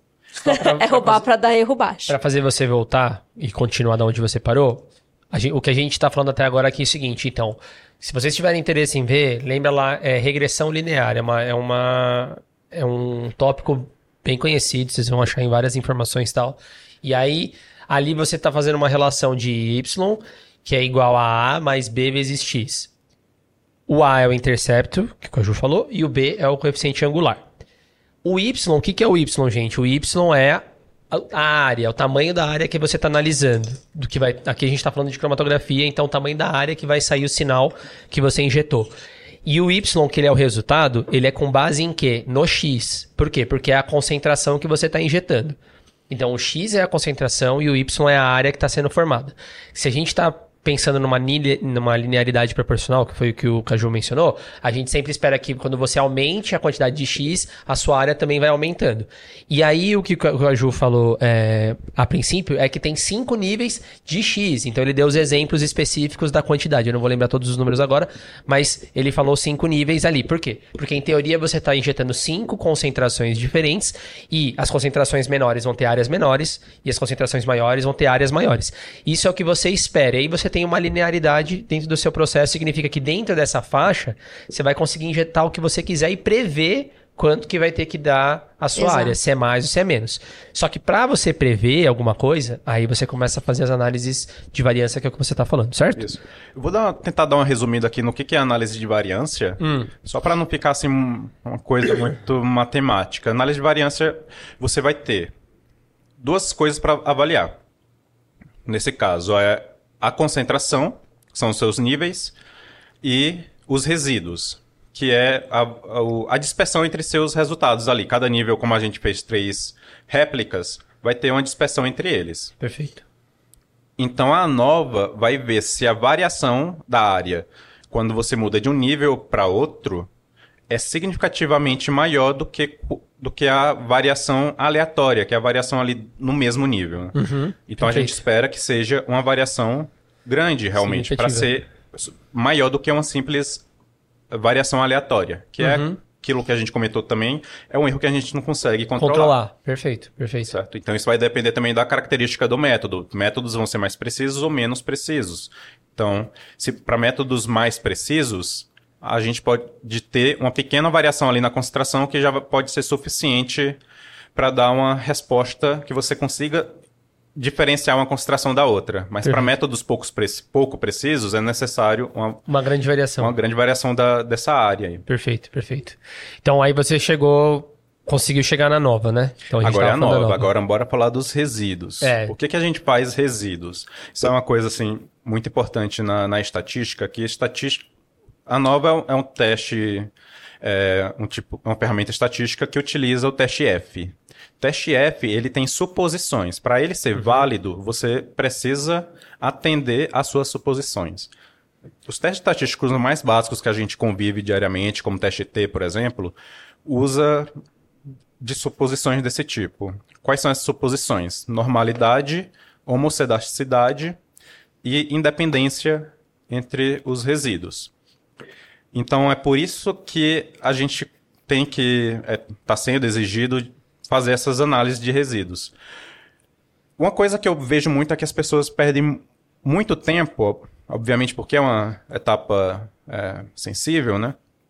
É, na, nesse, né, na dúvida, assim, esse resíduo será se ele está muito alto, não está? Vou ter que tirar ele, será um outlier? Então são muitas decisões a serem feitas ali. Então por isso que a linearidade acaba sendo um assunto um tanto complexo, né?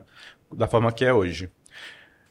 O que, que é a normalidade? Normalidade a gente vai ter que relembrar lá do... É, da, é uma distribuição, a gente, é uma distribuição que a gente assume. Que é uma chamada distribuição normal ou distribuição gaussiana, que é a famosa, o formato de sino. De sino. Né? O que, é o formato de sino? Eu vou ter um valor máximo ali, um pico, é que nem um cromatograma, tá? Um cromatograma Sim. simétrico, um pico simétrico, ele assume uma distribuição normal. normal. É. Se você dividir o pico ali no máximo, você vai ter a mesma quantidade à esquerda quanto à direita. Isso é uma distribuição simétrica, tá? É... Qual é a importância dele? A gente sabe que muito, é, muitas populações não seguem distribuição normal. No entanto, a estatística tem uma ferramenta muito poderosa chamada é, um teorema do limite central, que, é, que é, não, não, vou dizer que prevê, na verdade, é que diz, né? Uhum. Que quando você tem um número grande de réplicas, você vai tirar o, o valor médio delas a média dessas réplicas vão tender a uma distribuição normal. Normal. E é por isso que é uma, uma, uma distribuição tão presumida em várias ferramentas estatísticas. É uhum. É um dos motivos. Então, a normalidade é uma suposição que a gente faz. Então, vai ter os testes de normalidade lá, dependendo do software que estiver utilizando, vai ter lá é, Anderson Darling, o Ryan Joyner, vai ter o Shapiro Wilk, que é, talvez uhum. seja mais famoso. O Shapiro é mais famoso. Kogumorov. Se, se não me engano, acima de 30, se o seu N é acima de 30, já a distribuição vai tender a, a normalidade dos resíduos. Isso, quando você começa a ter um... É gente... Abaixo você tem que analisar é. especificamente a sua distribuição. Isso, é que a gente trabalha com um número muito grande, né? É. De, aliás, um número relativamente pequeno, pequeno de amostras. É, que são porque... A gente sabe que padrões é caro, a gente vai chegar na parte da independência e vai ver que é uma limitação também. Uhum. É, então tem a questão de budget. A gente tem que pensar também, não pode fazer todas as amostras possíveis. É o caso ideal para conhecer sim. a população, mas sim. a estatística sabe que isso não é possível, então a gente vai fazer inferências, tá? Uhum. Mas isso aí vai ser um outro episódio, outro, talvez, outro falar só de estatística. é, a gente é já, vocês não estão percebendo, mas a gente já falou em teste de hipótese que existe, a gente já está falando de inferências estatísticas também aqui que existem bastante coisa. O que mais? Continua. Pode continuar. É, não, bora lá. Probabilidade. Falar só de é, tá normalidade, bom. basta. É, tá bom. Uhum. Porque vamos pensar em um, um na reta que a gente fez lá, Criou. calculou os parâmetros pelo método dos mínimos quadrados. Aí vai ter o, a, as réplicas em cada nível, né? As réplicas, quando a gente fala que é normalidade, significa que elas vão estar distribuídas na, é, naque, naquela concentração ali em cima da reta, uhum. uma distribuição normal. A média costuma ser zero, ou seja, a média dessas minhas réplicas vai ser exatamente, espera-se que seja a, o meu valor previsto da reta, tá? Perfeito. Onde a reta vai passar ali. Uhum. E, a, e e a homocedaticidade, é o próximo ponto, é a largura dessa distribuição. Então a gente espera que todos ele, é, que todos os níveis estejam com a largura, ou seja, a dispersão entre as réplicas iguais. Iguais. Só que é, existe um limite para isso. Quando os dados não são homocedásticos, a gente chama que eles são heterocedásticos. Uhum. É um caso muito comum quando você tem uma faixa de trabalho muito grande. Uhum. Né? Então, tipo, você vai. Você não está mais trabalhando de 80 a 120 ppm. Às vezes você está agora mudando uma, mais de uma ordem de grandeza. Está uhum. trabalhando com 1 ppm, aí 5, 10, aí foi para 50 ppm até 100 ppm. Então uhum. você tem uma faixa muito grande. Uhum. Naturalmente, a literatura já, já relata bastante isso também, que a variabilidade do, do seu nível é proporcional à concentração. Então, quanto menor o nível, é esperado uma menor variabilidade. Quando o seu nível é maior, uma, a variabilidade é maior. A dispersão entre seus resultados é esperado ser é maior. Só que relativamente, quando você vai calcular, assim, por exemplo, um desvio padrão relativo, pode ser que eles todos estejam iguais. Mas a gente não está falando aqui de medidas relativas, a gente está falando dos resíduos em si. Sim, sim. Mesmo quando a gente vai padronizar os resíduos. Outra coisa, os softwares, eles são muito...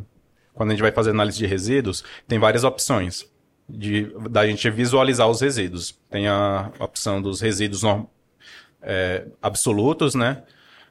E o dos resíduos padronizados ou também estudentizados. A gente prefere utilizar eles porque a gente coloca uma, uma régua ali de comparação, geralmente mais ou menos dois que vai aparecer nos softwares. Sim. Que a gente espera que os resíduos estejam dispersos até dois desvios padrões. Uhum. Que é, é que, é, é nesses gráficos. Uhum. Esse gráfico serve para a gente detectar outlier, quando está mais do que 2 ou 3, né? Uh, e também para a gente ver o comportamento desses resíduos. Geralmente ele vai fazer um, um formatozinho, não é bem cônico assim. É, Sim. Tipo, acho que é tipo um cone. É quase um cone. É. Quase um cone. E isso é um indicativo que seus resíduos são heterocedásticos.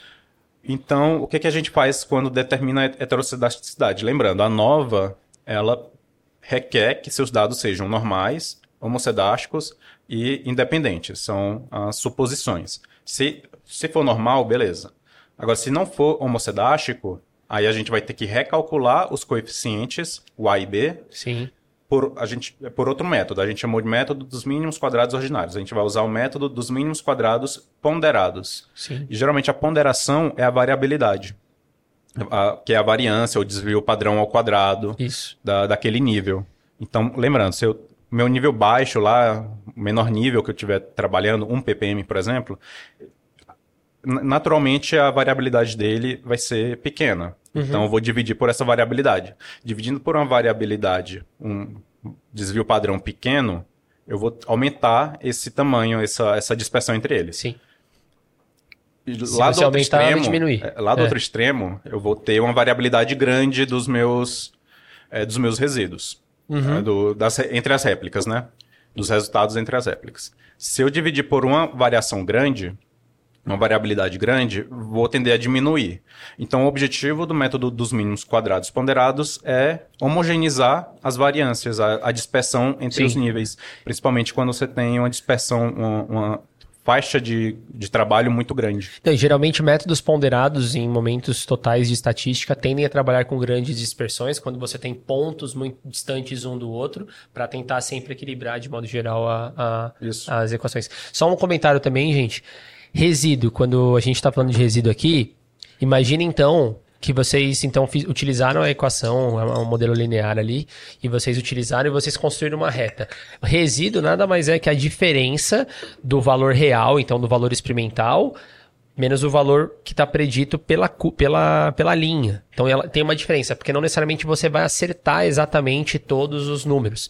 Porque a regressão linear, ela, como a gente falou, você tem o y, você tem o x. Então significa que uma hora que você tem a equação, então você tem o, o y é o que sempre você quer saber. Você tem o coeficiente, o intercepto, que a gente falou, que é o A, a gente tem o coeficiente angular, que é o B, e você tem o X, porque o X é, é a concentração que você está injetando da sua amostra. Então, automaticamente, se eu colocar ali uma concentração específica, uma vez que eu já tenho a equação, eu vou saber o Y, que é a minha área que a gente estava falando. Você vai saber o seu Y predito, aí você vai lá e vê o experimental, por exemplo. Vai existir uma diferença a não ser que seu modelo seja muito assertivo, né? Mas assim, se você faz um, um R lá e dá um, duvide, tem alguma coisa errada no seu modelo.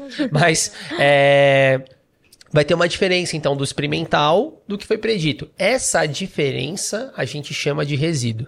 Tá? Então, essa diferencinha do que é predito versus experimental é o resíduo. Levando em consideração que a gente já tem uma série de dados, você já construiu uma série de dados para poder construir o modelo, para construir essa reta. Então, automaticamente você vai ter uma reta que melhor se ajusta a todos esses seus resultados. Quando você tiver essa reta ali se ajustando a todos esses resultados, você vai ter pontos dos seus experimentos que não estão ali na reta e que tem essa distância. e aí isso é o resíduo.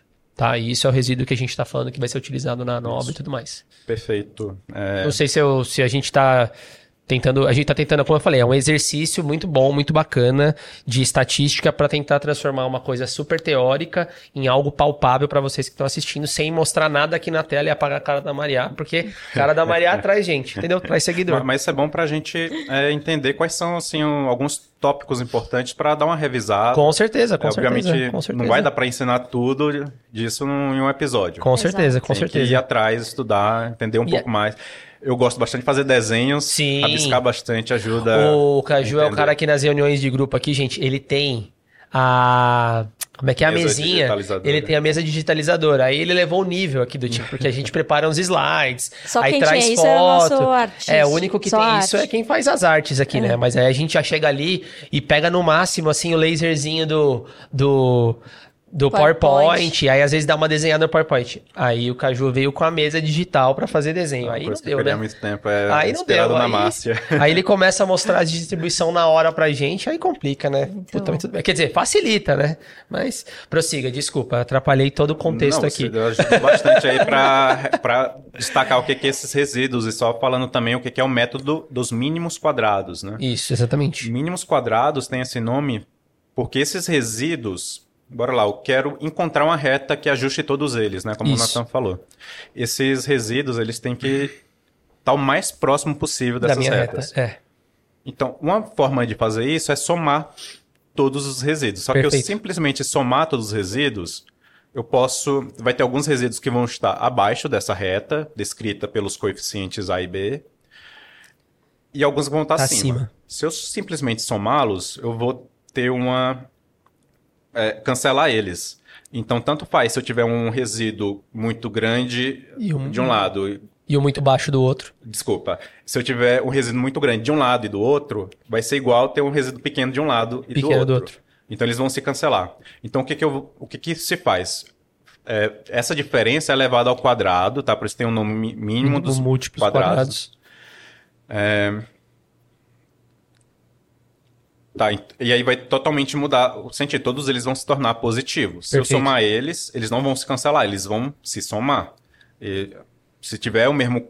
Se o resíduo de um lado tiver o mesmo mesma distância do resíduo do outro lado, Eles eles vão se multiplicar, por exemplo. Sim. Então agora muda a minha perspectiva. Resíduos muito grandes Afetam, vão dar um- um- é. um- uma reta muito mal ajustada. Mal ajustado. E eu vou querer buscar tipo, a reta que se ajusta aos resíduos que estão mais próximo possível dela. Exatamente. Exatamente. disso. Então é por isso que vem esse nome. E é assim que você acerta a linha. Então dá pra você ficar fazendo vários testes de como a linha, em teoria, vai ficar dispersa dentro do seu. A reta, né? É, a reta, desculpa, a linha. A- dentro do seu, da sua da dispersão dos seus dados. E aí você vai ajustando, calculando esses mínimos quadrados. Se vocês quiserem uma, outro episódio só de mínimos quadrados, a gente tentar produzir um vídeo sobre isso. É muito bacana. Você tá querendo né, falar bastante tempo de só mi- Ah, os- eu- É, o gosto, quer a né? estatística Eu na gosto. É, e aí eu tenho. Bom, a gente, então a gente falou aqui de normalidade, homocedasticidade, e Agora- independência a gente falou ou não? Não, ainda ah, não. então É, vai lá. É. Independência é um termo, eu não sei se saiu da 899 e foi para 166, mas agora tem é, explicitamente dizendo que, o, que os ensaios têm que ser feitos com réplicas independentes. Né? O que significa ter réplicas independentes? O que a gente tem observado em alguns laboratórios. É, aliás, eu vou faz- fazer de uma forma geral. No mundo estatístico ideal, réplicas independentes é você fazer suas análises, preparar cada solução que você vai, vai analisar desde o começo. Isso significa desde de você pegar lá do frasco. Então, obviamente, vamos ter a limitação que é o preço que vai sair isso, principalmente se for fazer análise de impureza. Sim. Vai sair absurdo esse preço. Então, temos que ser mais comedidos. Só que o que acontece, o que que é uma prática geral? Ok, é muito caro, então vou fazer uma solução só, fazer três soluções diferentes diluídas a partir dessa primeira solução e fazer essas réplicas independentes a partir delas. Só que se você está preparou essas três soluções a partir de uma só solução, ela não é mais independente. tá? Perfeito. Que Ah. é o que você ia falar, né? É, exato. Tá. Eu É exatamente isso. É. A, a independência surge daí. É um dos, é um dos parâmetros, tá? Um dos motivos de quebra de independência. Às vezes, isso não é muito fácil de você pegar em testes, por exemplo. Então, o protocolo de validação tem que estar bem descrito isso, como foi feito, porque tem que ter, idealmente teria que ter as massas pesadas para provar que foram feitos. Então, qual que é a melhor alternativa para garantir réplicas independentes?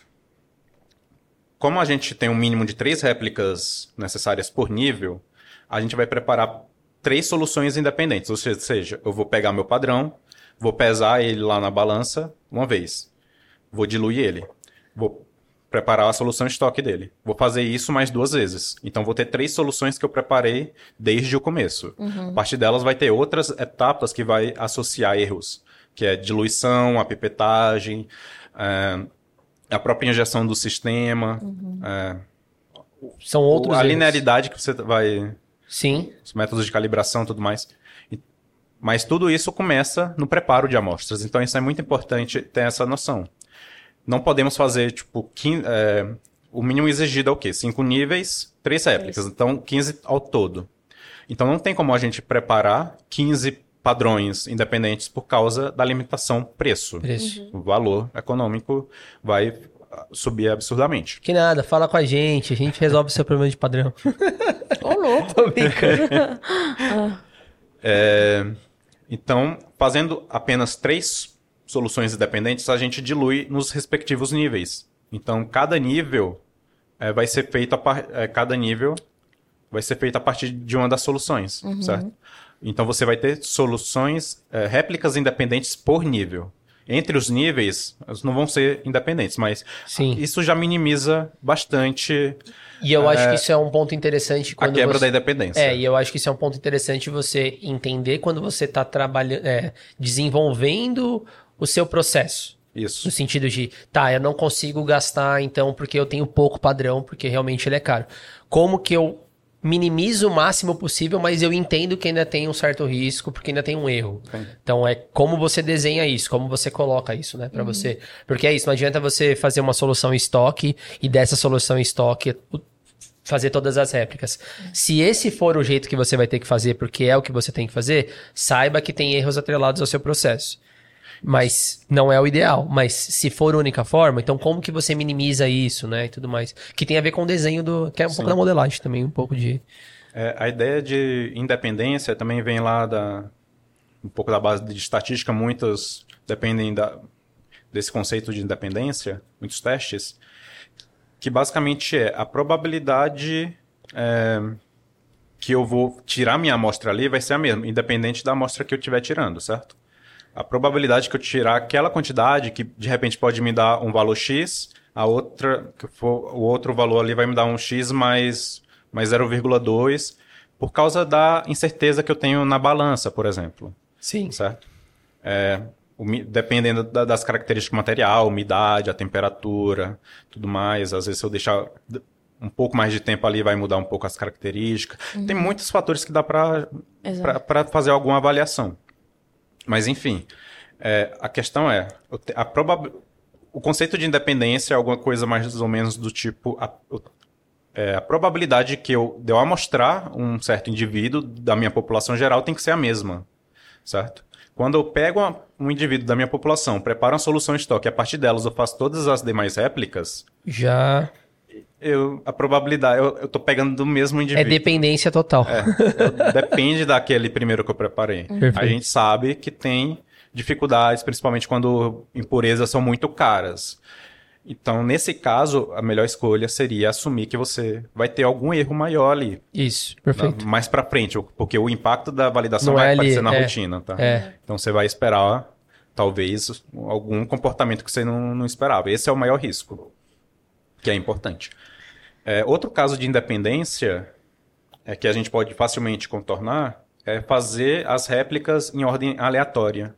Uhum. Porque Perfeito. Verdade. variação de, de temperatura ambiental, outras coisas que podem afetar o método, de repente você está no solvente ali, ele pode estar evaporando no meio de uma corridas longas, isso vai afetar a sua resposta final, isso vai criar tendências.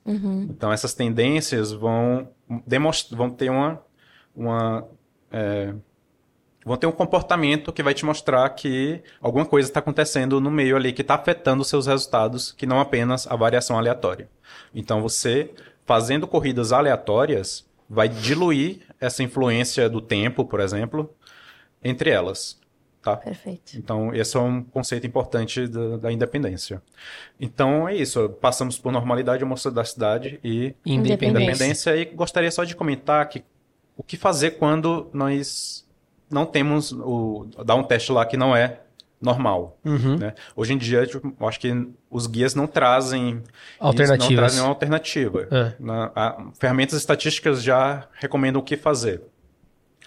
Eu acho que o, não sei exatamente se é no 1220, 1225, o guia da, da farmacopeia americana já está sugerindo é, uso não apenas de uma função linear, mas tem casos que a gente pode avaliar, por exemplo, funções, eh, dependências logarítmicas e, eh, e transformar suas respostas e variável dependente, sua concentração, variável independente, com a função logarítmica, é uma forma de você corrigir essa quebra da normalidade.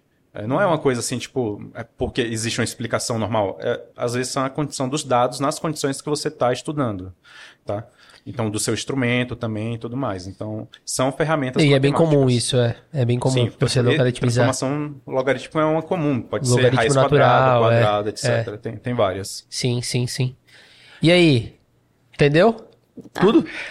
Tô, tô, Então tá tô bom. acompanhar. grande, né? Não, mas eu ia agora eu ia trazer. Então a gente é, acabou de falar tudo isso, mas eu queria colocar um contexto de revisão do ICHQ2 que a gente falou, os capítulos da, da USP, como que eles recomendam você analisar outros tipos de modelo, é só isso, só assim que funciona, ou você falou do modelo, acho que do, do central, né, do ponto único, você falou, não foi ou não? Não. Não, não falou, eu achei que você tinha falado do central, Não, não- mas então coloca nesse contexto pra gente é, essas diferenças, assim. Nesse quesito, é, não sei exatamente o Q2, não lembro exatamente a revisão 2 agora que Aham. eu respondo, não lembro exatamente se ele já menciona é, a possibilidade de outros modelos. Tá bom? Eu sei que isso é bem claro na farmacopeia americana, inclusive é, é bem interessante assim a página deles que eles é, compartilham muito os artigos de estímulo, né, estímulo e article, é, que alguns deles comentam sobre regressões lineares e fala sobre outros tipos que não apenas o modelo linear, Uhum. que é tudo buscando garantir tipo um, um modelo que vai te dar uma resposta satisfatória para você botar lá na rotina. Só pra gente fazer um resumão e trazer isso pra prática, que eu acho que vale muito a pena. Não, não que nada, não que isso não seja na prática, né? Mas só pra trazer um pouquinho da realidade e, e, e questionar um pouco como isso é feito na rotina da indústria. É, hoje, a medição ela é feita, a medida, né? Ela é feita contra um padrão único. Então, assim, a gente está falando de linearidade, de provar que essas medidas vão, vão ter respostas proporcionais, etc. Mas, no dia a dia, a gente injeta um padrão, na verdade, uma réplica de padrões, que também, né? Fica aqui a dica, porque não se, é, é uma coisa muito doida, assim, ah, é, são três, são três injeções, são seis injeções, É, a verdade é que a validação é muito rigorosa e quando chega na rotina a exigência é menor. Exato. Então tem alguma coisa estranha. é, A validação não está conversando com a rotina. Perfeito. Por que ser muito rigoroso e na rotina ser é, menos né, menos rigoroso assim, tipo, Exato. ser mais simplificado? Não Simples. podemos simplificar a validação talvez também. É, acho que, Que acho, que pergunta. acho que esse é um ponto. E acho que um outro ponto é assim, por que então que a gente fica fazendo linearidade, não sei o que lá, não sei o que lá, e na prática faz uma quantificação contra o padrão pontual?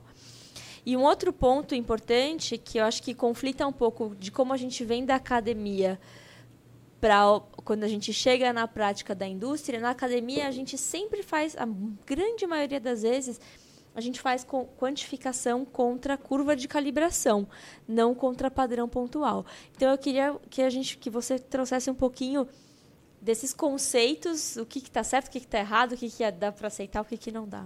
É, mais uma vez a gente volta à questão da definição, né? Então é importante a gente definir o que, que é linearidade, o que é curva de calibração. A gente está se baseando muito aqui na RDC 166, que na, na indústria farmacêutica é, governa, assim como o ICH-Q2, né? Eu tentei trazer um pouquinho essa informação da farmacopeia americana também, uhum. mas elas são, acredito eu, que seja dominante assim no, no conhecimento Sim. em geral uhum. dos analistas, né? Isso abre espaço, por exemplo, para a gente chamar um pouco o mapa também. Mas também. voltado ah, é para produtos. A gente já falou sobre isso, é. Para produtos veterinários, veterinários. por exemplo. O mapa ele não chama de linearidade, ele chama de curva de calibração. Né? Não, não lembro se ele menciona alguma coisa de linearidade, mas lá já é mais claro, curva de calibração é, analítica. Né? Uhum.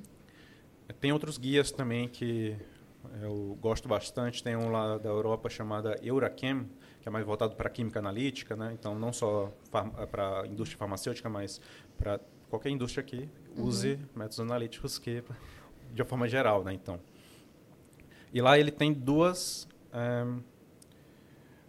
duas como é que eu chamo digamos assim duas faixas de trabalho que ele menciona lá só que uma é a faixa da calibração e outra é a faixa linear de trabalho.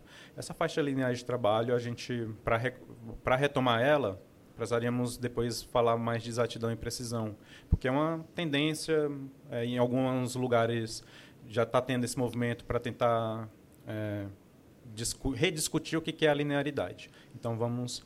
Esse é um ponto importante. Então, a linearidade, como a gente faz hoje pela Anvisa, é a nossa curva de calibração. Porque uhum. mais para frente a gente vai fazer exatidão e precisão com base no quê? De onde a gente vai tirar os Nos resultados? Pontos, né?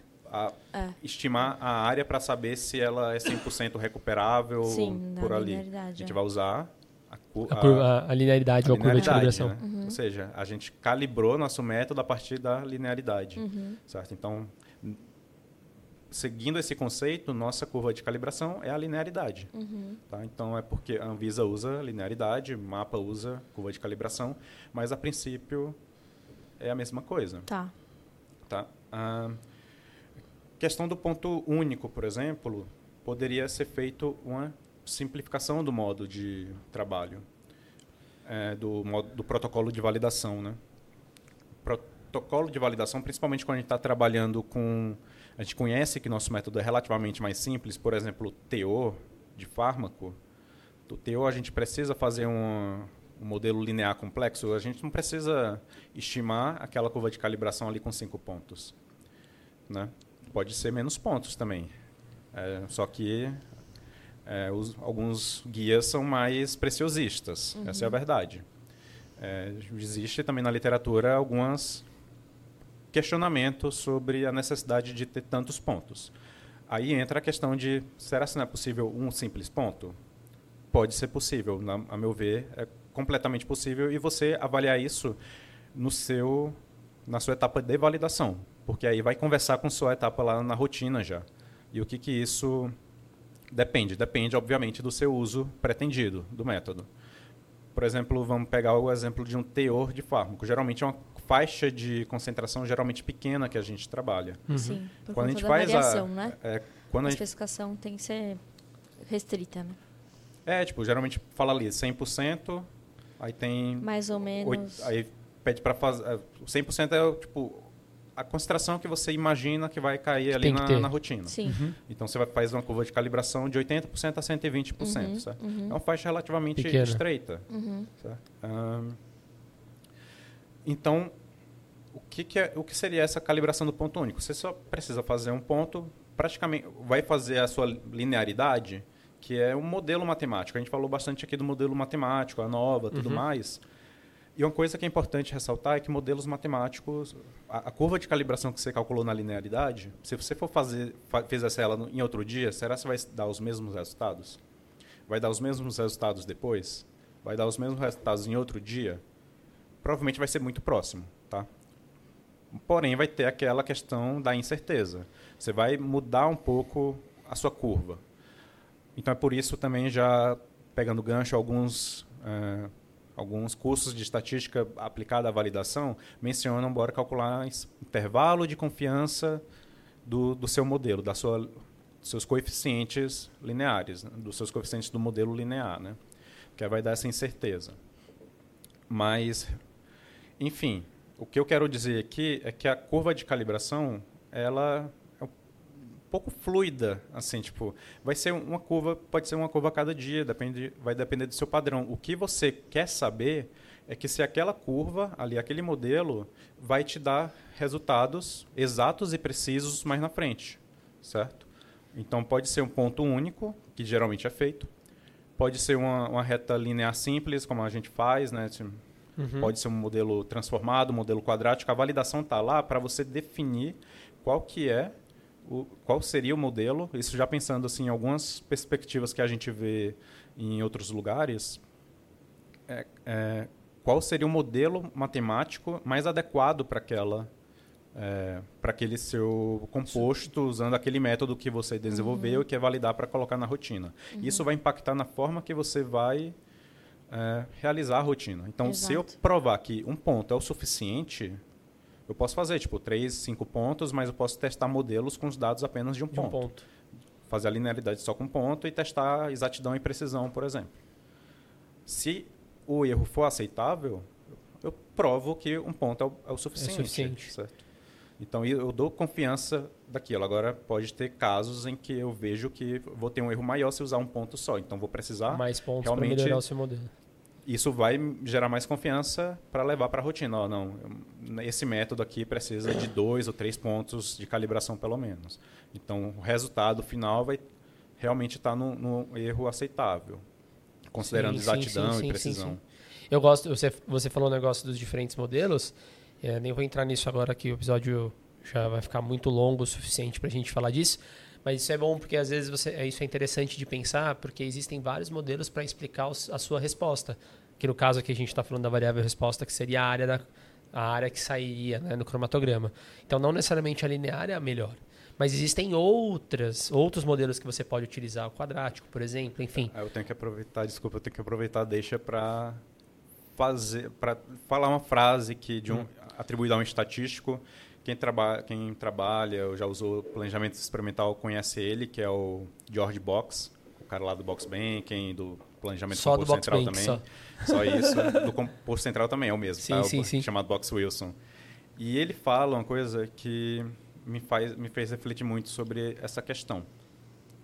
É uma, não é uma, é uma frase atribuída a ele, mas na verdade é, ele apenas falou e popularizou. Algumas vezes, é. Uhum. Que é, ele fala que todos os modelos matemáticos, todos os modelos científicos mesmo, estão errados. Né? Porém, alguns são úteis. E a gente vai avaliar essa utilidade conforme o, é, quão o quanto ele consegue minimizar os erros que eu vou tirar de conclusão, por exemplo, sim, nossos sim, resultados, sim. né? Sim, sim, então isso é uma coisa que eu acho muito interessante e casa um pouco com isso. A gente não pode se restringir apenas ao modelo do tipo y igual a x mais b. Isso. Pode ser um modelo mais simples ainda se ele for bastante para mim. Sim, sim, e sim. A validação está lá para testar vários modelos com os mesmos dados. A gente pode fazer isso com os mesmos dados que, por isso, o planejamento experimental é importante. É importante, concordo planejamento experimental que eu falo, protocolo de validação, tá? Não, uhum. não é, falando não... lá da... Não sim, é sim, sim, sim. Não é. deu E. É... Sim. E... Que ele vai ajudar a responder a sua, a sua pergunta, né? Isso. Não, também acho super... Não é tão comum, mas quando a gente mesmo roda aqui, quando a gente está fazendo nossos estudos de ASAP, a gente não sabe qual modelo vai explicar isso. os melhores resultados. Exato. A gente só sabe depois que a gente tenta fitar a curva mesmo. Exatamente. E é por é... isso aí que a linearidade deixa de ser um pouco linearidade nesse Sim. sentido para ser a curva de calibração. Alguns chamam de função-resposta, porque é como, Eu concordo. como sua resposta, resposta analítica se comporta em função da sua concentração ali que você conhece, que você está introduzindo. Aí a linearidade, alguns lugares trazem isso diferente, a definição vai mudar um pouco do que a Anvisa traz, por exemplo. Aqui eu estou comentando as definições em si. que, com, é, lá no começo do episódio eu falei que linearidade para o ICH não é resposta analítica em função é do, da concentração, é os resultados em função da concentração. Sim. E é, alguns autores eles assumem que os resultados não é a resposta analítica, mas a concentração prevista pelo modelo de calibração. Entendi. Certo? Ou seja, eu quero que aquilo seja linear. Porque se eu estou colocando 10 miligramas, eu quero que o meu método devolva ali 10 miligramas. Se eu estou botando 20 miligramas, Tem que devolver 20 miligramas. E não a área em si. Sim, sim, A sim, área- sim. Se eu estou ali no cliente, por exemplo, eu vou informar para ele a concentração de um. Sabe, pensando assim, eu estou fazendo um projeto, o cliente quer Sim, um sim. resultado do produto dele.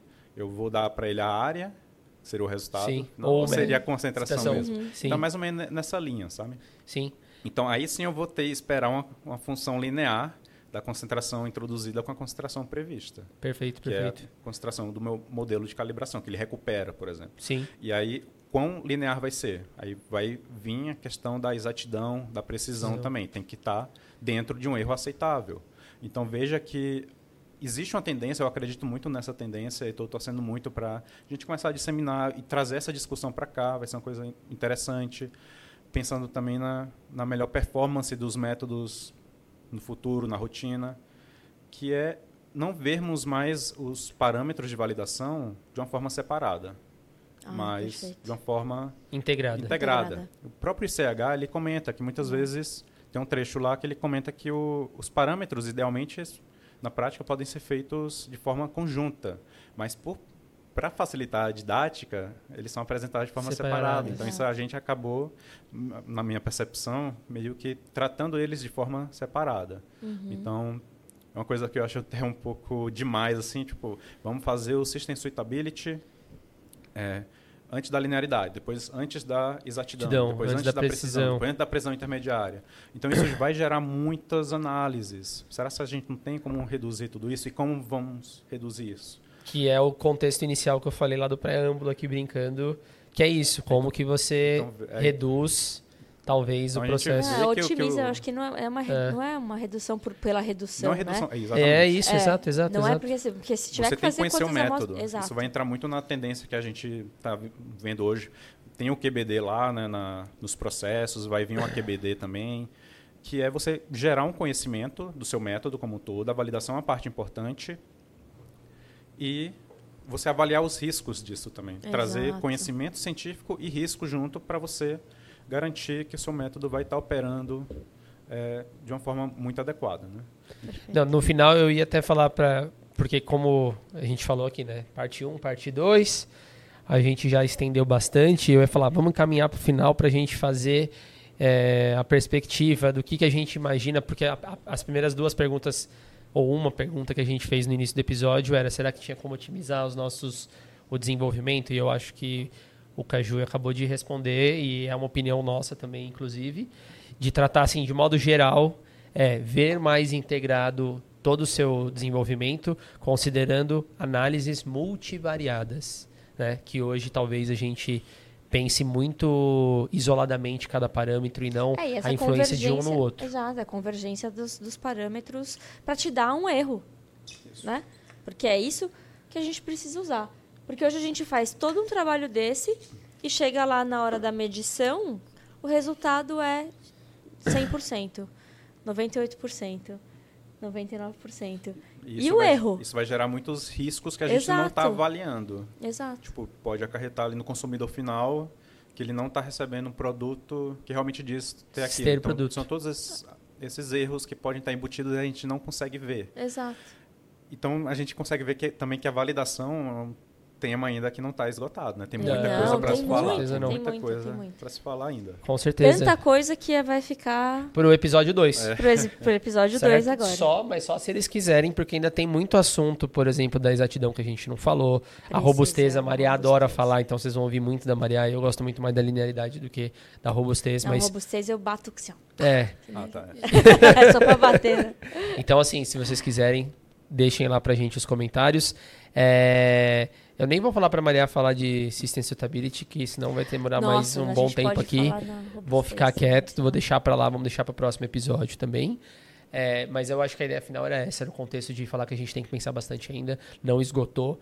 Eu espero bastante que as pessoas é, consigam tirar muito proveito e pensar e ter reflex- reflexões, porque o podcast tem isso também como objetivo, gerar novos insights. Aqui a gente não necessariamente está para dar resposta, mas para gerar reflexão, Provocações, para a gente fazer. Pra gente sair do status quo. Certo? Então, ó, ainda falta a gente. Esse episódio a gente falou bastante de dois duas figuras de mérito. Nossa. É, bastante específicas e pontuais, que é a seletividade e barra especificidade, que o, o Igor explicou, e li- linearidade, tá?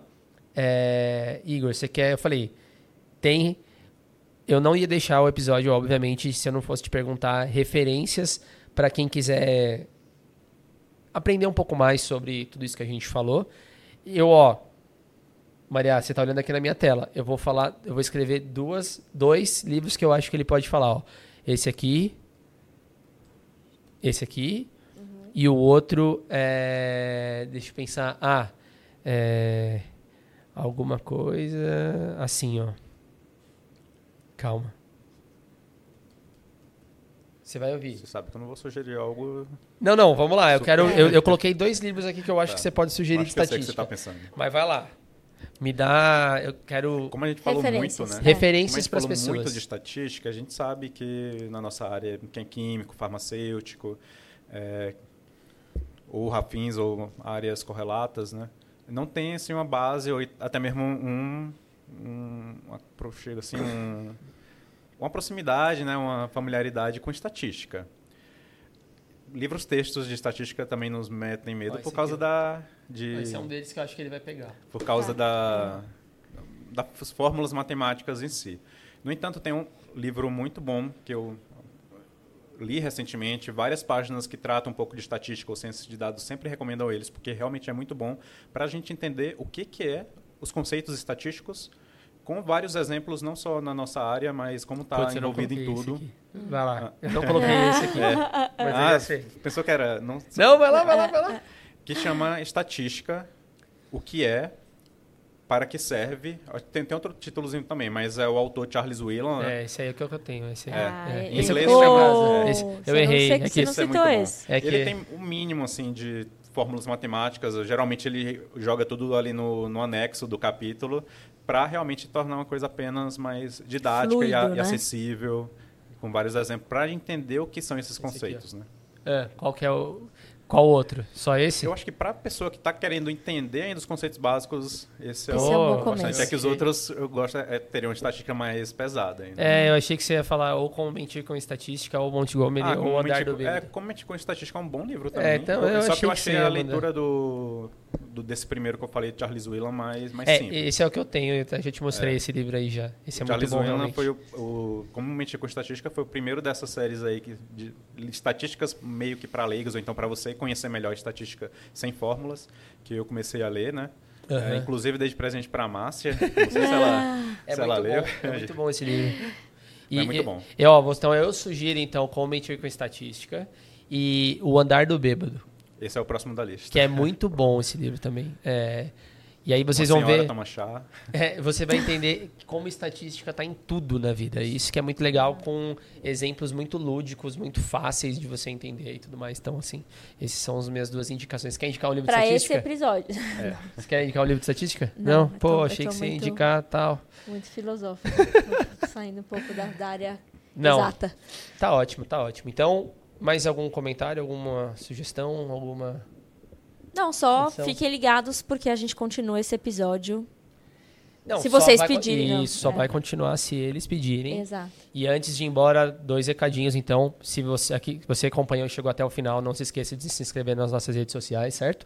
Não se esqueça de se inscrever no canal, dar um like lá no nosso canal do YouTube, é, apertar o sininho lá para deixar para você receber todas as notificações quando a gente postar vídeos é, do, do podcast, talvez vídeos adicionais no futuro, não sei, quem sabe, vocês que vão ter que decidir aí com a gente.